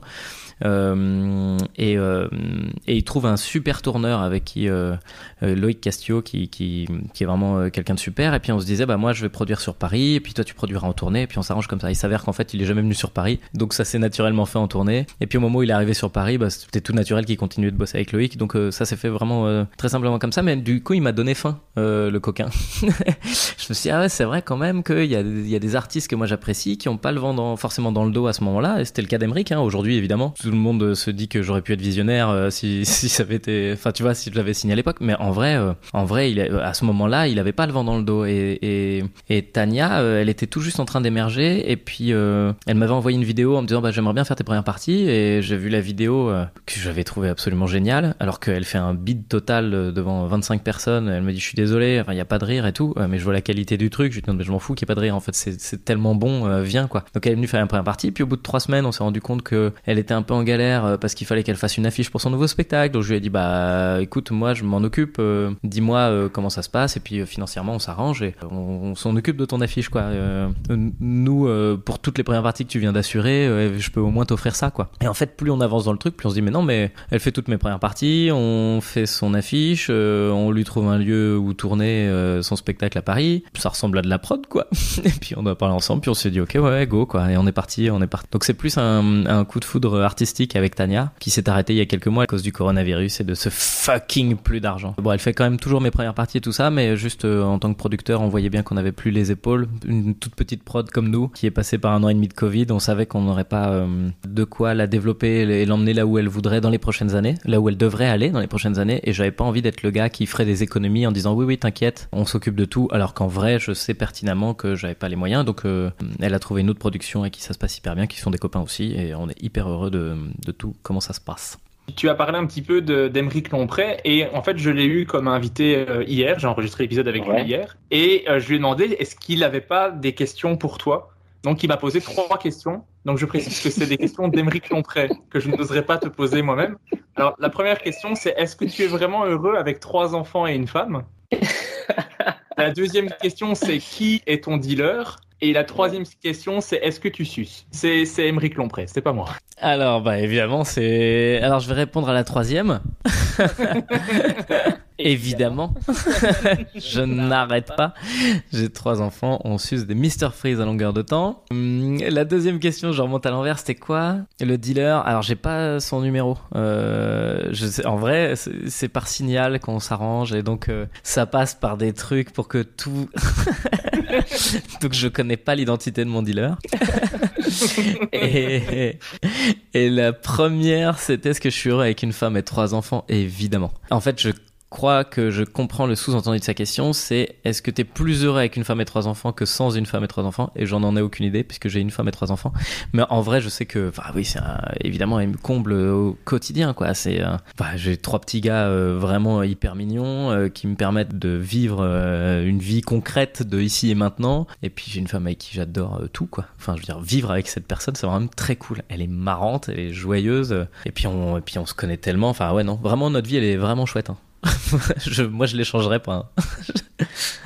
Voilà, c'était la, la petite pause euh, question d'Emeric. On reprend à mes questions à moi. Pose Ah. Lompré.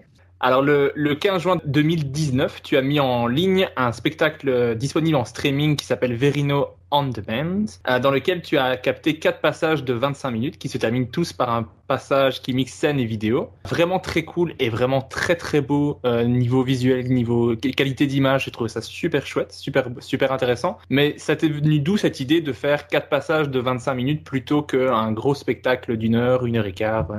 Bah écoute, c'est une idée que qu'on a explorée avec euh, Mathilde euh, Caron, qui est certains qui sont très très très très pointus en stand-up euh, ont peut-être déjà entendu son nom. Mathilde et Geoffrey, ils ont une agence de communication, mais à l'époque ils travaillaient euh, à la direction de ma production. Et Mathilde me dit en fait, euh, on, avait un problème par rapport à ma créativité, c'est que j'écris énormément, mais j'écris énormément et donc je renouvelle beaucoup le spectacle. Et en fait, bah le spectacle il évolue, il évolue, il évolue, mais comment on fait pour filmer ça? À quel moment tu dis ça c'est un nouveau spectacle? Et moi je lui disais mais en fait je crois que je peux je peux enlever des passages de 25 minutes et remettre des nouveaux passages de 25 minutes. Et puis elle me rappelle deux jours après en me disant putain j'ai une idée, on pourrait peut-être réussir à créer comme une espèce de série où il y a 4 épisodes, 5 épisodes par an qui sortent ou 10 épisodes par an. Et du coup on explore ça, on réfléchit, on en, on en parle beaucoup avec euh, avec Amazon Netflix qui nous disent les gars euh, c'est mort. Nous on peut pas vous héberger en fait parce que sur Amazon euh, tu serais dans la partie série ou dans la partie spectacle. Si dans la partie série, ben, on te retrouvera jamais en tant que spectacle. Et si dans la partie spectacle, tu vas avoir 10 fois ton affiche à côté des mecs qui ont fait un spectacle chacun. Donc ils m'ont dit c'est mort pour nous. Netflix me dit grosso modo la même chose. Et donc euh, de là est née l'idée de le faire tout seul quoi et de se dire bah ok on y va. Et puis en plus j'ai la chance d'être hyper bien équipé, entouré, équipé et entouré, et notamment de Nicolas Béguet, qui est le réalisateur du spectacle. Nico Béguet, qui est le monteur de Dis donc Internet depuis 6 ans, quoi. Et donc,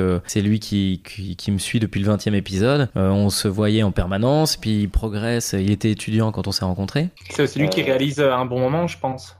Ouais, c'est lui qui réalise un bon moment. Voilà. D'ailleurs, il a rencontré Kian par l'Inglorious Comedy Club, parce qu'il faisait aussi les captations de l'Inglorious Comedy Club. En fait, Nico était étudiant quand on s'est croisés, il habitait pas loin de chez moi. Et donc, il a envoyé un tweet en disant Ah ah ah, ce mec est en trottinette euh, avec son fils dessus, c'est ridicule. J'ai vu, j'ai vu le tweet, j'ai dit Bah, t'es monteur Ouais, viens, on se voit dans un bar. On s'est vu le soir même, j'ai filé du matos. Puis après, bah voilà, il était bon. Et puis euh, maintenant, euh, maintenant, il est là où il est, donc c'est trop cool. Et donc, il a réalisé ce spectacle-là au, à l'européen et qu'on a divisé non, le spectacle a été coupé en quatre épisodes. J'ai réécrit en fait les, le spectacle pour que ça, ça, corresponde à ça. Et donc il a réalisé ça, puis les, les petites vidéos à la fin aussi évidemment.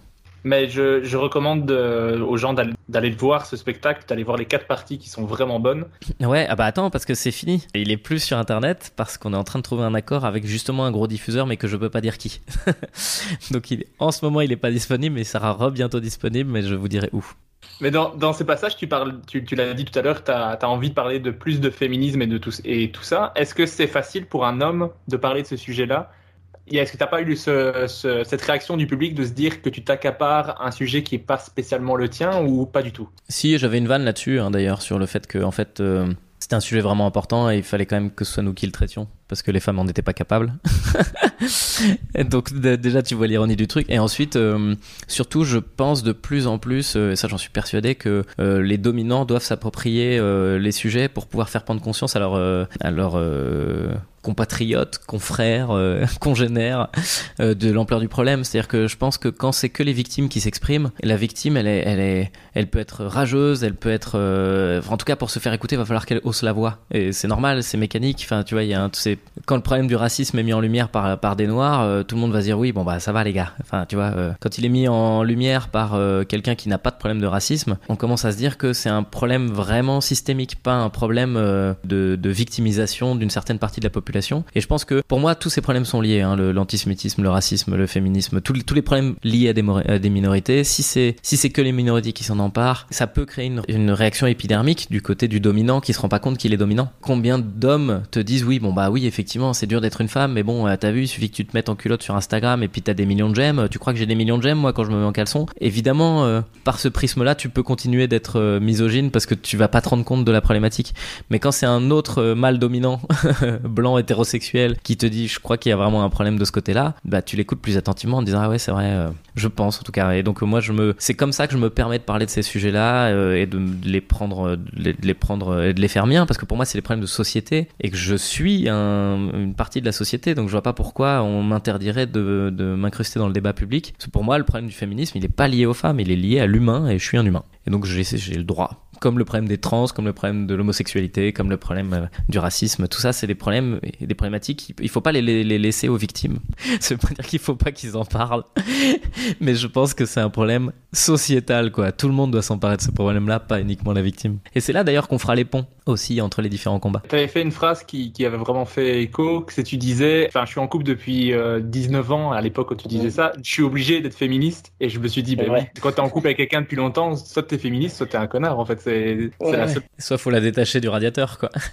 et d'ailleurs, t'es le produit de ce que t'es aussi, moi il y a, y a, plein de choses où je me disais, en fait, euh, ouais, j'ai pas le choix. Il y a aussi le fait que bah, j'ai pas de combat, parce que je suis euh, blanc, hétéro, etc., etc. Comment ça se fait qu'on n'a pas de combat? Bah si, on a des combats, en fait. On a tous les combats en vérité. Après, bien sûr, il y a eu 2020, bah, le confinement, euh, tout ça. Euh, on va pas revenir sur cette magnifique période, mais voilà, on, va rester sur du positif. Tu, tu, as continué à travailler un petit peu dans le sens où tu as fait le stand-up de salon. Comment tu as vécu ça de faire du stand-up sans public, sans retour immédiat? Parce qu'au départ, bah, tu, ne le faisais pas pour faire les dis donc Internet, mais là, pas le choix, plus de public. Donc, euh, bah en vrai, il y a eu deux frustrations, la frustration de monter sur scène et la frustration d'écriture. C'est les deux frustrations auxquelles j'ai été soumis. On a on a monté l'Inglorious Baltar aussi, l'Inglorious Comedy Club, on l'a fait à Baltar euh, au mois de janvier euh, en mode confinement donc euh, à distance, les gens qui achètent leur place et qui regardent ça en streaming. Déjà ça m'a fait un bien fou de rejouer et d'écrire pour l'occasion. Et en sortant de ce truc là, je me suis dit non mais en fait, tu peux pas arrêter de jouer et d'écrire, faut que t'écrives. Faut que t'écrives, faut que tu parce que sinon dans un an quand ça va reprendre, tu vas avoir tout oublié quoi, même ton cerveau, c'est un muscle le euh, l'écriture, donc euh, j'avais pas envie de revenir vierge de tout euh, au moment où ça redémarre. Ah, désolé les gars, j'ai rien foutu pendant deux ans.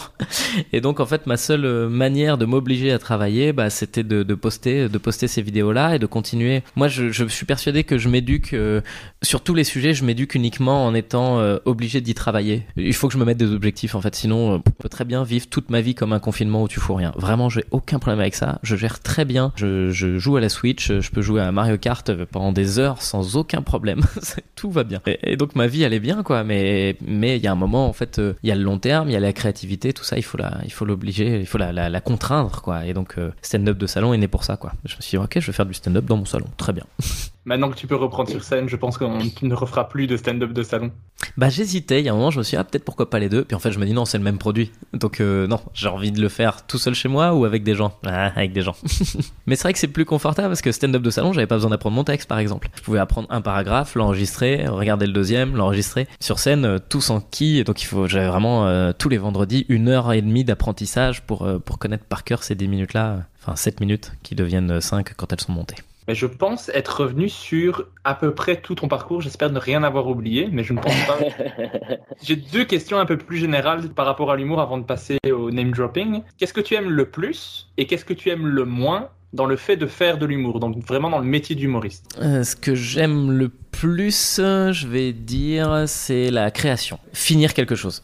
On a fini, euh, là, par exemple, le spectacle, je suis hyper content, mais je l'ai fini euh, il y a deux mois, quoi. Enfin, c'est-à-dire que, enfin, je l'ai fini. Il est jamais complètement terminé, mais je veux dire, il y a deux mois, vraiment, euh, j'ai regardé le truc en me disant, oui, ok, c'est le mois de maintenant, il a envie de dire ça. Et donc ça, c'est très jouissif, et c'est pour ça que tous les vendredis soirs, en sortant de, scène, après avoir enregistré ma vidéo, vu le montage, et puis, et puis l'avoir mise sur YouTube pour le lendemain matin, j'avais toujours cette sensation de terminer quelque chose et d'avoir créé un truc, et euh, putain, ça fait du bien, ça. C'est vraiment, c'est vraiment un bonheur. Après, ce que j'aime le moins, les trajets me cassent les couilles. Ça, c'est vraiment, je te cache pas que j'habite loin du grand point virgule. Tous les jours, j'en ai pour 40 minutes de métro. Ça me saoule, mais c'est juste purement pratique et égoïste. Donc, si quelqu'un avait un jetpack à me prêter ou un truc comme ça, vraiment, je prends. ben, On fait Euh, l'appel hein, dans le podcast, c'est l'occasion. Si quelqu'un qui a écouté jusqu'à maintenant a un jetpack, Je pense que oui, je vois pas comment ça peut être possible.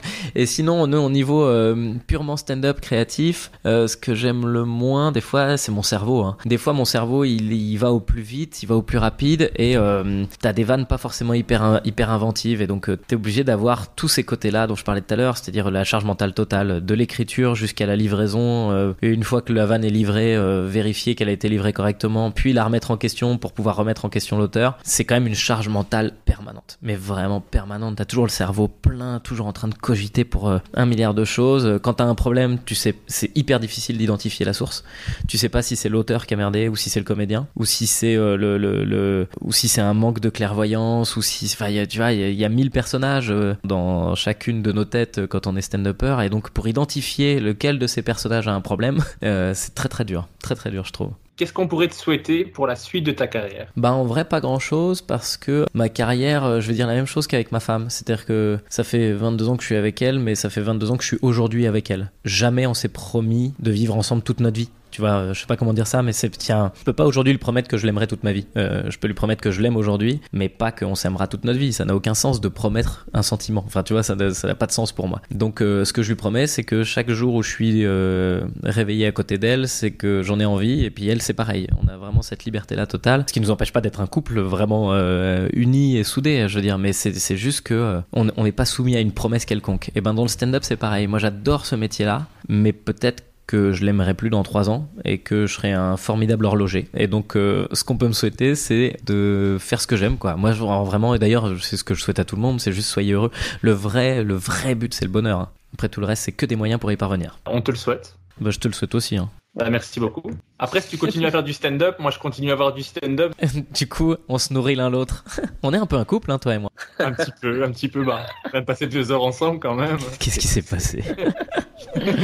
Je vais passer à ce que j'adore faire à la fin du podcast, c'est l'interview name dropping, où je te Ouais. demande à chaque fois de me donner un humoriste, peu importe, homme, femme, québécois, français, allemand, américain, mais à chaque fois tu dois être limité à une seule personne. Ce qui est très difficile, hein, parce que ça veut dire euh, exclure tous les autres. Donc euh, moi, c'est quelque chose que j'arrive pas à faire, mais je vais, je vais, je vais m'y frotter, je vais m'y frotter. L'humoriste le plus sympa que tu as rencontré dans ta vie. Clairement, c'est moi. hein. Franchement, euh, j'ai jamais vu personne.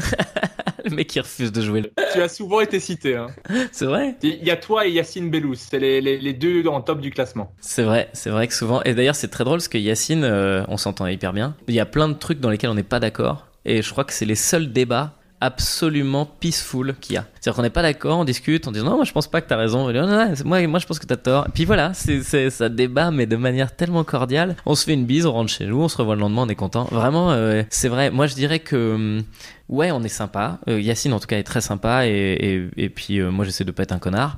Après, je pense qu'il y a tellement de mecs sympas. Ouais, je suis parti en vacances avec Seb Marx, euh, Sébastien Marx. Clairement, c'est vraiment un mec sympa quoi. C'est vraiment un mec sympa et on s'est éclaté. Euh, j'ai envie, j'ai de t'en citer mille, mais je vais m'arrêter à Seb Marx. Je dis pas qu'il est plus sympa ou moins sympa qu'Yacine euh, ou, ou l'inverse. Je dis juste que comme Yacine a été trai- traité plein de fois, a été cité plein de fois, moi je vais, dire que ouais, euh. Seb, euh, Seb, on a passé une, bonne semaine de vacances avec nos deux femmes et nos trois enfants et nos six enfants à deux.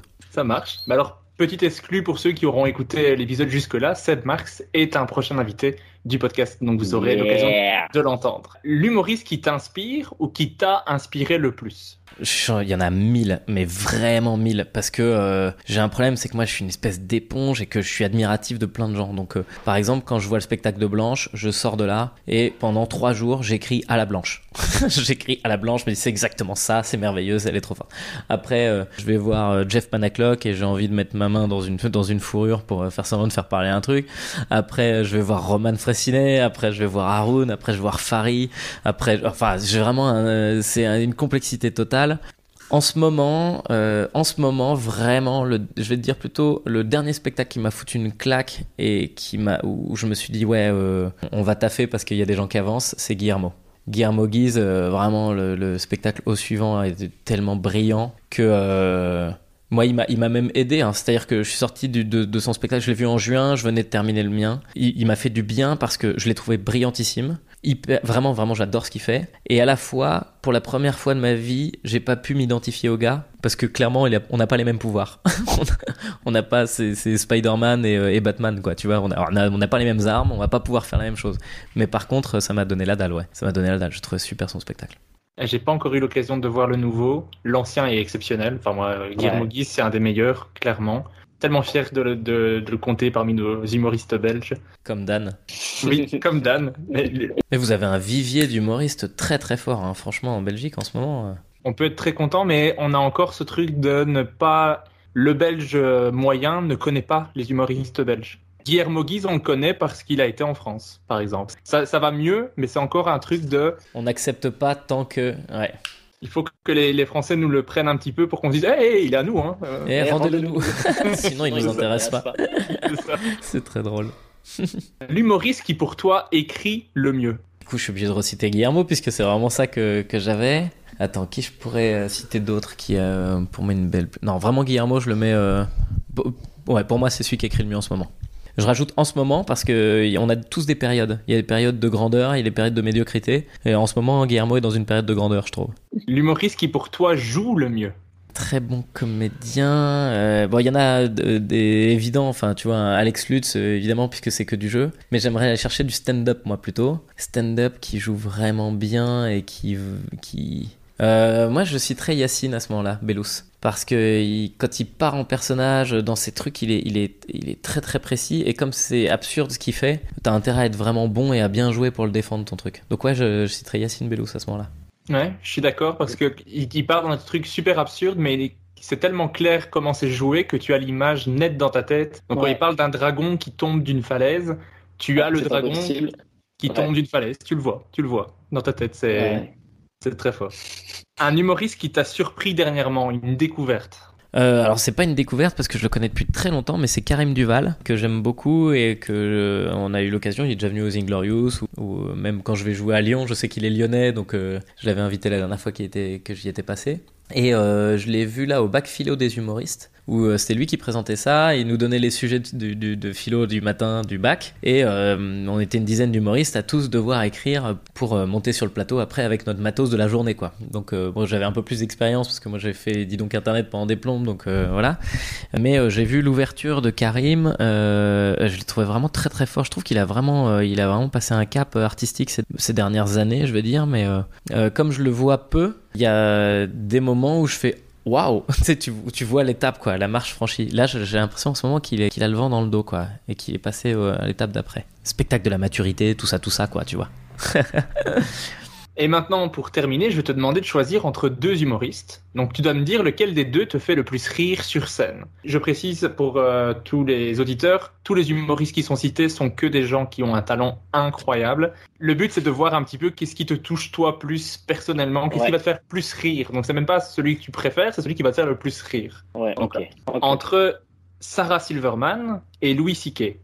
Ah, je suis. Ah, ah, ah, ah. Euh, je crois que ça va être Sarah Silverman, moi. hein. J'aime beaucoup Louis C.K., mais je, je- l'humour féminin me plaît. Et Sarah Silverman, elle a un truc quand même de. euh, C'est, pas. euh, C'est une victime. Enfin, tu vois, dans, dans, dans ses traitements, et c'est une victime qui a. Enfin, c'est une victime, non. Mais je veux dire, elle est, elle est, elle est pas. Elle a pas besoin de dire pourquoi ce qu'elle écrit euh, doit être écrit, alors que Louis C.K., je trouve qu'il a, bah, c'est un homme blanc encore une fois, donc il, il doit pédagogiquement amener le public à, à lui. Je trouve que Sarah Silverman, ouais, bah, pff, moi j'adore, j'adore ce qu'elle fait. Bah, je, je crois que personne ne va dire du mal de Sarah Silverman. C'est Ouais, assez compliqué de, de, de trouver des défauts. C'est vrai. Entre Franck Dubosc et Stéphane Rousseau. Ah, c'est dur parce que euh, j'ai plus ri globalement, je crois que sur, euh, Dubosc euh, dans ma vie, mais j'ai plus pris de plaisir à voir les derniers spectacles de Stéphane Rousseau euh, quand je faisais ses premières parties, Euh, mais peut-être parce que je l'ai plus vu et que je le connaissais mieux. Je vais dire Rousseau, parce qu'il faut faire un choix. Entre Tania Dutel et Kian Kojandi. Euh, bah c'est Tania, hein. moi euh, je suis désolé Kian, hein, c'est pas contre toi, mais vraiment, euh, ouais ouais non, je suis, j'aime vraiment beaucoup ce que fait euh, ce que fait Tania, j'aime beaucoup ce que fait Kian aussi, mais je, je, je suis plus sensible à, la théorisation de l'humour qu'à Tania que la théorisation de l'humour qu'à Kian. Je sais pas comment dire ça. Kian, il, est, c'est un storyteller et il fait des choses, euh, il fait des choses très très bien. Je sais même pas pourquoi j'essaie de m'expliquer, mais ouais, écoute, je crois qu'en fait Tania, Tania est presque plus stand-up que Kian. Kian, c'est un, un mec qui raconte une histoire. Tania, c'est du pur stand-up. Je sais pas si je suis clair, hein. vraiment. Je vois ce que tu veux dire, mais je- voilà, c'est un choix difficile, clairement. Bah oui, comme tous. Et c'est- D'ailleurs, c'est ton but, hein. tu m'as pas dit oui, oui et Louis C.K. Je je commençais par des Américains pour que tu te dises, ah, ça va, c'est éloigné de moi, et puis après, je vais me faisable. Bien joué. Ah, le mentaliste. Entre Shirley Soignon et Ouais. Artus. Ah bah là, c'est tellement différent en plus. Oh là là là là, alors là, c'est vraiment dur, hein, parce que c'est deux humours en plus dont je suis assez client. Artus, parce que c'est très très con souvent. Artus, c'est quand même un des rares gars qui m'a monté sur scène et tu genre, je m'en fous. moi. Et il va faire un truc très con. Est-ce que quand on tousse et qu'on pète en même temps, c'est le même air? Tu te dis, mais qui est pourquoi? Ça n'a aucun intérêt en stand-up. Et puis t'as Shirley qui arrive avec son collant couleur, son collant couleur chair. qui dit, Mais c'est la, la chair de qui exactement? Parce que je- la couleur chair, elle est bien claire par rapport à la mienne.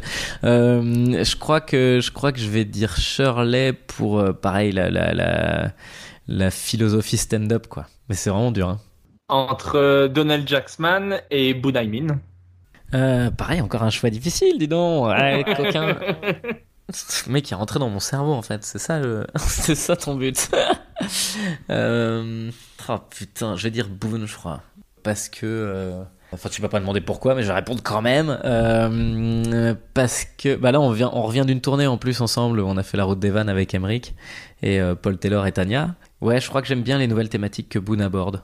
Même si euh, je commence à avoir du mal avec euh, le fait qu'il utilise beaucoup le verlan et qu'il y a vraiment des phrases que je ne comprends pas. Boone, tu as 39 ans, je le sais. Il faut que tu fasses des phrases adaptées à nos âges. Parce que nous, les vieux, là, on a besoin. hein. Mais c'est encore plus perturbant pour euh, nous en Belgique, où on utilise très peu le verlan. Ah ouais, ouais. Alors, euh, Amel Chabi et euh, Bunaimin, moi, il faut à chaque fois que mon cerveau fasse hop, on réinverse le Double mot. travail. Ah ouais, il y a des- chiant, il y a ça. des- il y a une vanne ou deux qui, qui tombent à la trappe parce que j'ai j'ai pas capté tout de suite le mot parce qu'on n'a pas l'habitude c'est juste une question d'habitude hein, mais c'est c'est un truc pas qui m'embête mais mais que je me dis s'il y en avait moins je serais content Ouais, moi aussi. c'est un message qu'on transmet si tu écoutes jusque là Bunaimin entre Cody et Dan Gagnon Ah là là, putain, mais à chaque fois, hein, tu tapes dans le mille quand même. T'as- C'est les mêmes que tu fais pour chaque personne ou t'adaptes en fonction Non, je choisis à chaque fois en fonction des personnes. Je vais voir qui- avec qui ils sont amis, avec qui ils ont déjà parlé, avec qui ils ont, ils ont déjà Ah dit qu'ils ouais. appréciaient. Dès que tu dis dans un podcast, ah, j'aime beaucoup ce qu'il fait, hop, Sarah Silverman, c'est noté, d'accord. Ah putain, d'accord, c'est pour ça que ça ressemble à des pièges autant tes questions. Alors, euh, euh, Dan Gagnon et Cody, en plus ils défendent pas la même chose. Hein. Cody est très personnage quand même. Donc, mais en même temps, est tellement, tellement con, tellement drôle. euh. Bon, les deux me font vraiment mourir de rire. Oh putain, c'est impossible. vraiment, là, je suis en train de peser tous les pour et les contre que je pourrais. C'est, je vais dire Dan, parce que des angles de stand-up euh, m'ont plus percuté que du perso parfois du personnage euh, chez Cody. C'est peut-être ça. J'en profite pour faire de la pub pour Dan Gagnon qui a un nouveau projet, c'est de créer un spectacle en live au Kings of Comedy Club. Donc il a réservé 9 dates où il joue à chaque fois une heure. Et à partir de ces 9 spectacles, il va créer son cinquième nouveau spectacle. Et franchement, c'est à voir. Réservez vos places. Ah ouais, ouais, c'est vraiment à voir. hein. Toujours très intelligent, très fin et très malin. Un petit dernier choix euh, avec euh, On ne demande qu'à en rire entre Arnaud de sa mère et Jérémy Ferrari. Pour le coup, c'est moins difficile de répondre. Euh, je suis plus sensible à ce que fait Arnaud. Moi, je, je- je suis beaucoup plus fan de l'absurde que de l'humour noir. Et donc, donc ouais, je suis plus sensible pour ce que... Ah, c'est cool, putain, j'ai réussi à répondre à quelque chose. Ah, je suis content. Et je finis avec une dernière question que j'ai oublié de poser à Emmerich, mais c'est pas grave. Qui euh, tu aimerais entendre dans le prochain épisode? Sébastien Marx. Bah c'est bon, c'est prévu. Attends, attends, qui je pourrais te dire sinon? Bah oui, parce que Sébastien, tu l'as prévu. En vrai, tu veux des idées ou tu sais très bien où tu vas et... euh, En fait, je, je sais très bien où je vais parce que j'en ai déjà quelques-uns, mais souvent on me, on me conseille des, des noms d'humoristes que soit je connais pas ou que j'ai oublié ou que je j'ai perdu de vue et des- ça me fait toujours aller revoir ce qu'ils font. Et donc Ouais. j'apprécie la question parce que euh, j'adore le stand-up donc Et ben alors dans ce cas-là, ouais, moi je dirais c'est Madénian. Mathieu Madénian, ouais, qu'on on met du temps à associer à notre génération parce qu'il a été beaucoup chez Drucker. Et en fait, depuis que Drucker s'est arrêté, il a une visibilité moins grande, euh, euh, mais je le trouve de plus en plus brillant, moi. Donc, donc euh, je suis un peu, en vrai, je suis un peu dégoûté parce que je suis passé à côté de Mathieu à cause du fait qu'il était chez Drucker, où j'ai l'impression que c'était pas pour moi. Et euh, depuis qu'il a quitté euh, et qu'il est revenu aux Inglorious, etc., etc., là, j'ai pu revoir ces trucs. Et vraiment, c'est un mec tellement drôle, tellement drôle. Tu vois vraiment c'est je me dis ah ben je vais aller revoir ce qu'il fait parce que comme Eh toi ben, c'est C'est pour ça que je t'ai dit ce nom-là, parce que je me suis dit, quand tu m'as dit, ah, il y a des, des trucs peut-être que j'ai oubliés, etc., je me suis dit, ah, c'est marrant, parce que moi, celui, qui, celui que j'avais oublié et qui est revenu et que, et que j'ai apprécié direct, c'était Mathieu. Bah, parfait. J'ai posé toutes mes questions, donc merci beaucoup d'y avoir répondu, d'avoir pris le temps. Écoute, avec grand plaisir, je regarde juste le temps de. Eh ouais, hein, on a parlé, hein. Bah oui. Mais c'était dur, c'est de ma faute, parce que je suis intervenu à chaque fois que tu parlais de ma vie euh, au tout début, alors qu'en vrai, euh, t'aurais peut-être pu aller plus vite. Bon, tu verras, tu couperas comme envie de- Non, c'est très bien, c'était parfait. Mais n'hésite pas, hein, si t'as envie. Moi, j'ai pas de problème avec euh, avec l'idée que tu raccourcis cer- certains trucs. Tu vois, si t'as envie d'aller plus vite dans le fond, dans le vif du sujet, et ne pas rester pendant 25 minutes sur. Alors en 2004. non, moi je suis ravi de comment tu as répondu aux questions, c'était vraiment intéressant, donc merci beaucoup. Eh ben, écoute, merci à toi, avec grand plaisir.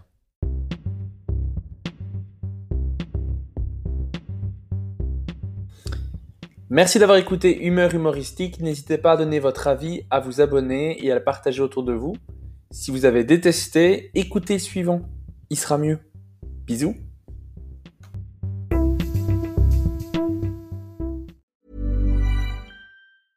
Hey, it's Paige DeSorbo from Giggly Squad. High quality fashion without the price tag. Say hello to Quince. I'm snagging high-end essentials like cozy cashmere sweaters, sleek leather jackets, fine jewelry, and so much more. With Quince being 50 to 80% less than similar brands.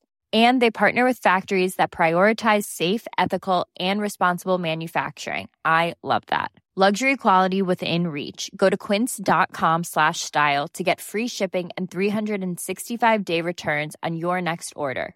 Quince.com slash style. Even when we're on a budget, we still deserve nice things. Quince is a place to scoop up stunning high-end goods for 50 to 80% less than similar brands. They have buttery soft cashmere sweaters starting at $50, luxurious Italian leather bags, and so much more. Plus, Quince only works with factories that use safe, ethical, and responsible manufacturing. Get the high-end goods you'll love without the high price tag with Quince. Go to quince.com/style for free shipping and 365-day returns.